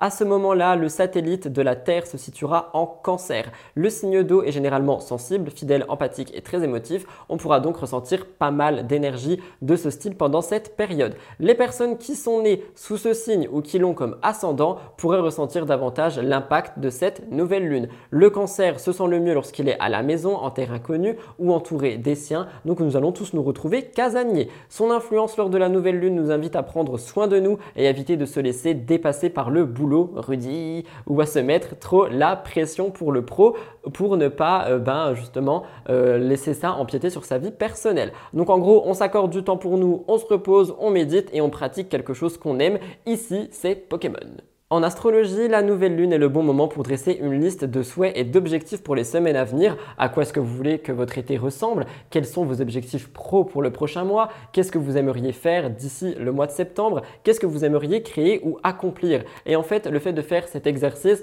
va vous permettre de poser toutes ces idées et surtout de peut-être les provoquer dans le futur pour celles et ceux qui y croient. Par ailleurs, pendant cette nouvelle lune, on aura peut-être tendance à éviter de répondre aux appels, aux textos, etc. parce qu'on ne veut pas en fait euh, bah, créer de tension. Donc même les événements sont à proscrire. Demandez-vous pourquoi est-ce qu'on évite ces interactions? Est-ce qu'on a besoin de se retrouver avec nous-mêmes? Est-ce qu'on n'a pas envie d'interagir?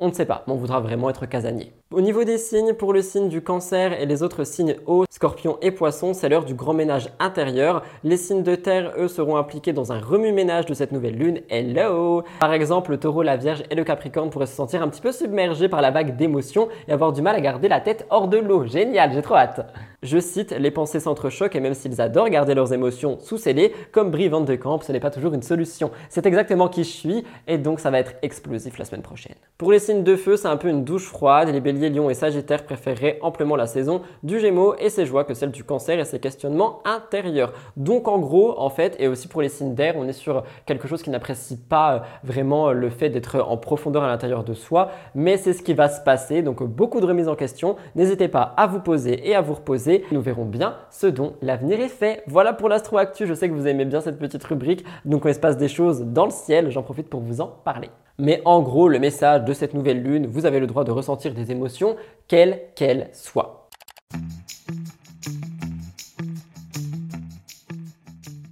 Pour la découverte de la semaine, je voulais me pencher sur quelque chose que j'ai vu qui est un pas pour les LGBT. Ça se situe sur mon téléphone, donc j'essaye de le prendre discrètement. Mais en gros, je suis tombé sur une actu, je crois, via Oh Mag, qui m'a fait euh, pas mal euh, sourire et je voulais la partager avec vous. Ça va être très court, du coup, je vais pouvoir rebondir sur autre chose également. Mais en gros, ce qui a été euh, dit, c'est que Dès la rentrée 2023, les enfants pourront indiquer qu'ils ont deux papas ou deux mamans à l'école. Isabelle Rome, ministre déléguée en charge de l'égalité femmes-hommes et de la diversité, a dévoilé un plan pour lutter contre les discriminations envers les LGBTQIA+.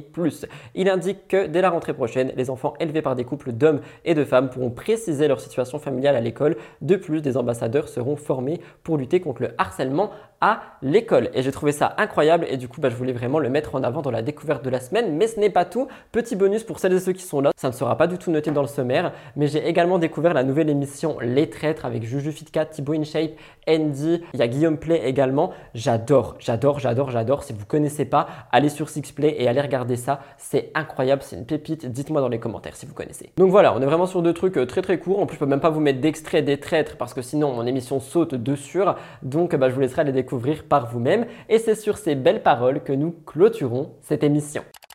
Voilà tout le monde, nous avons donc terminé avec l'émission de la semaine, votre émission préférée qui revient sur les actus, people, télé, influence tout au cours de la semaine. J'espère que celle-ci a pu vous intéresser et vous plaire. Si c'est le cas, n'oubliez pas de liker. Vous le savez, mon objectif de like sous les MTT c'est 1000. Il y a des presque 30 000 vues, je sais qu'on peut le faire. Il y a beaucoup de personnes qui passent sur la vidéo sans liker. Si vous saviez à quel point ça aide mon travail, je pense que vous le feriez tous finalement. Non, je rigole, mais si jamais vous voulez vraiment me soutenir, c'est gratuit, ça prend une seconde, c'est juste en dessous.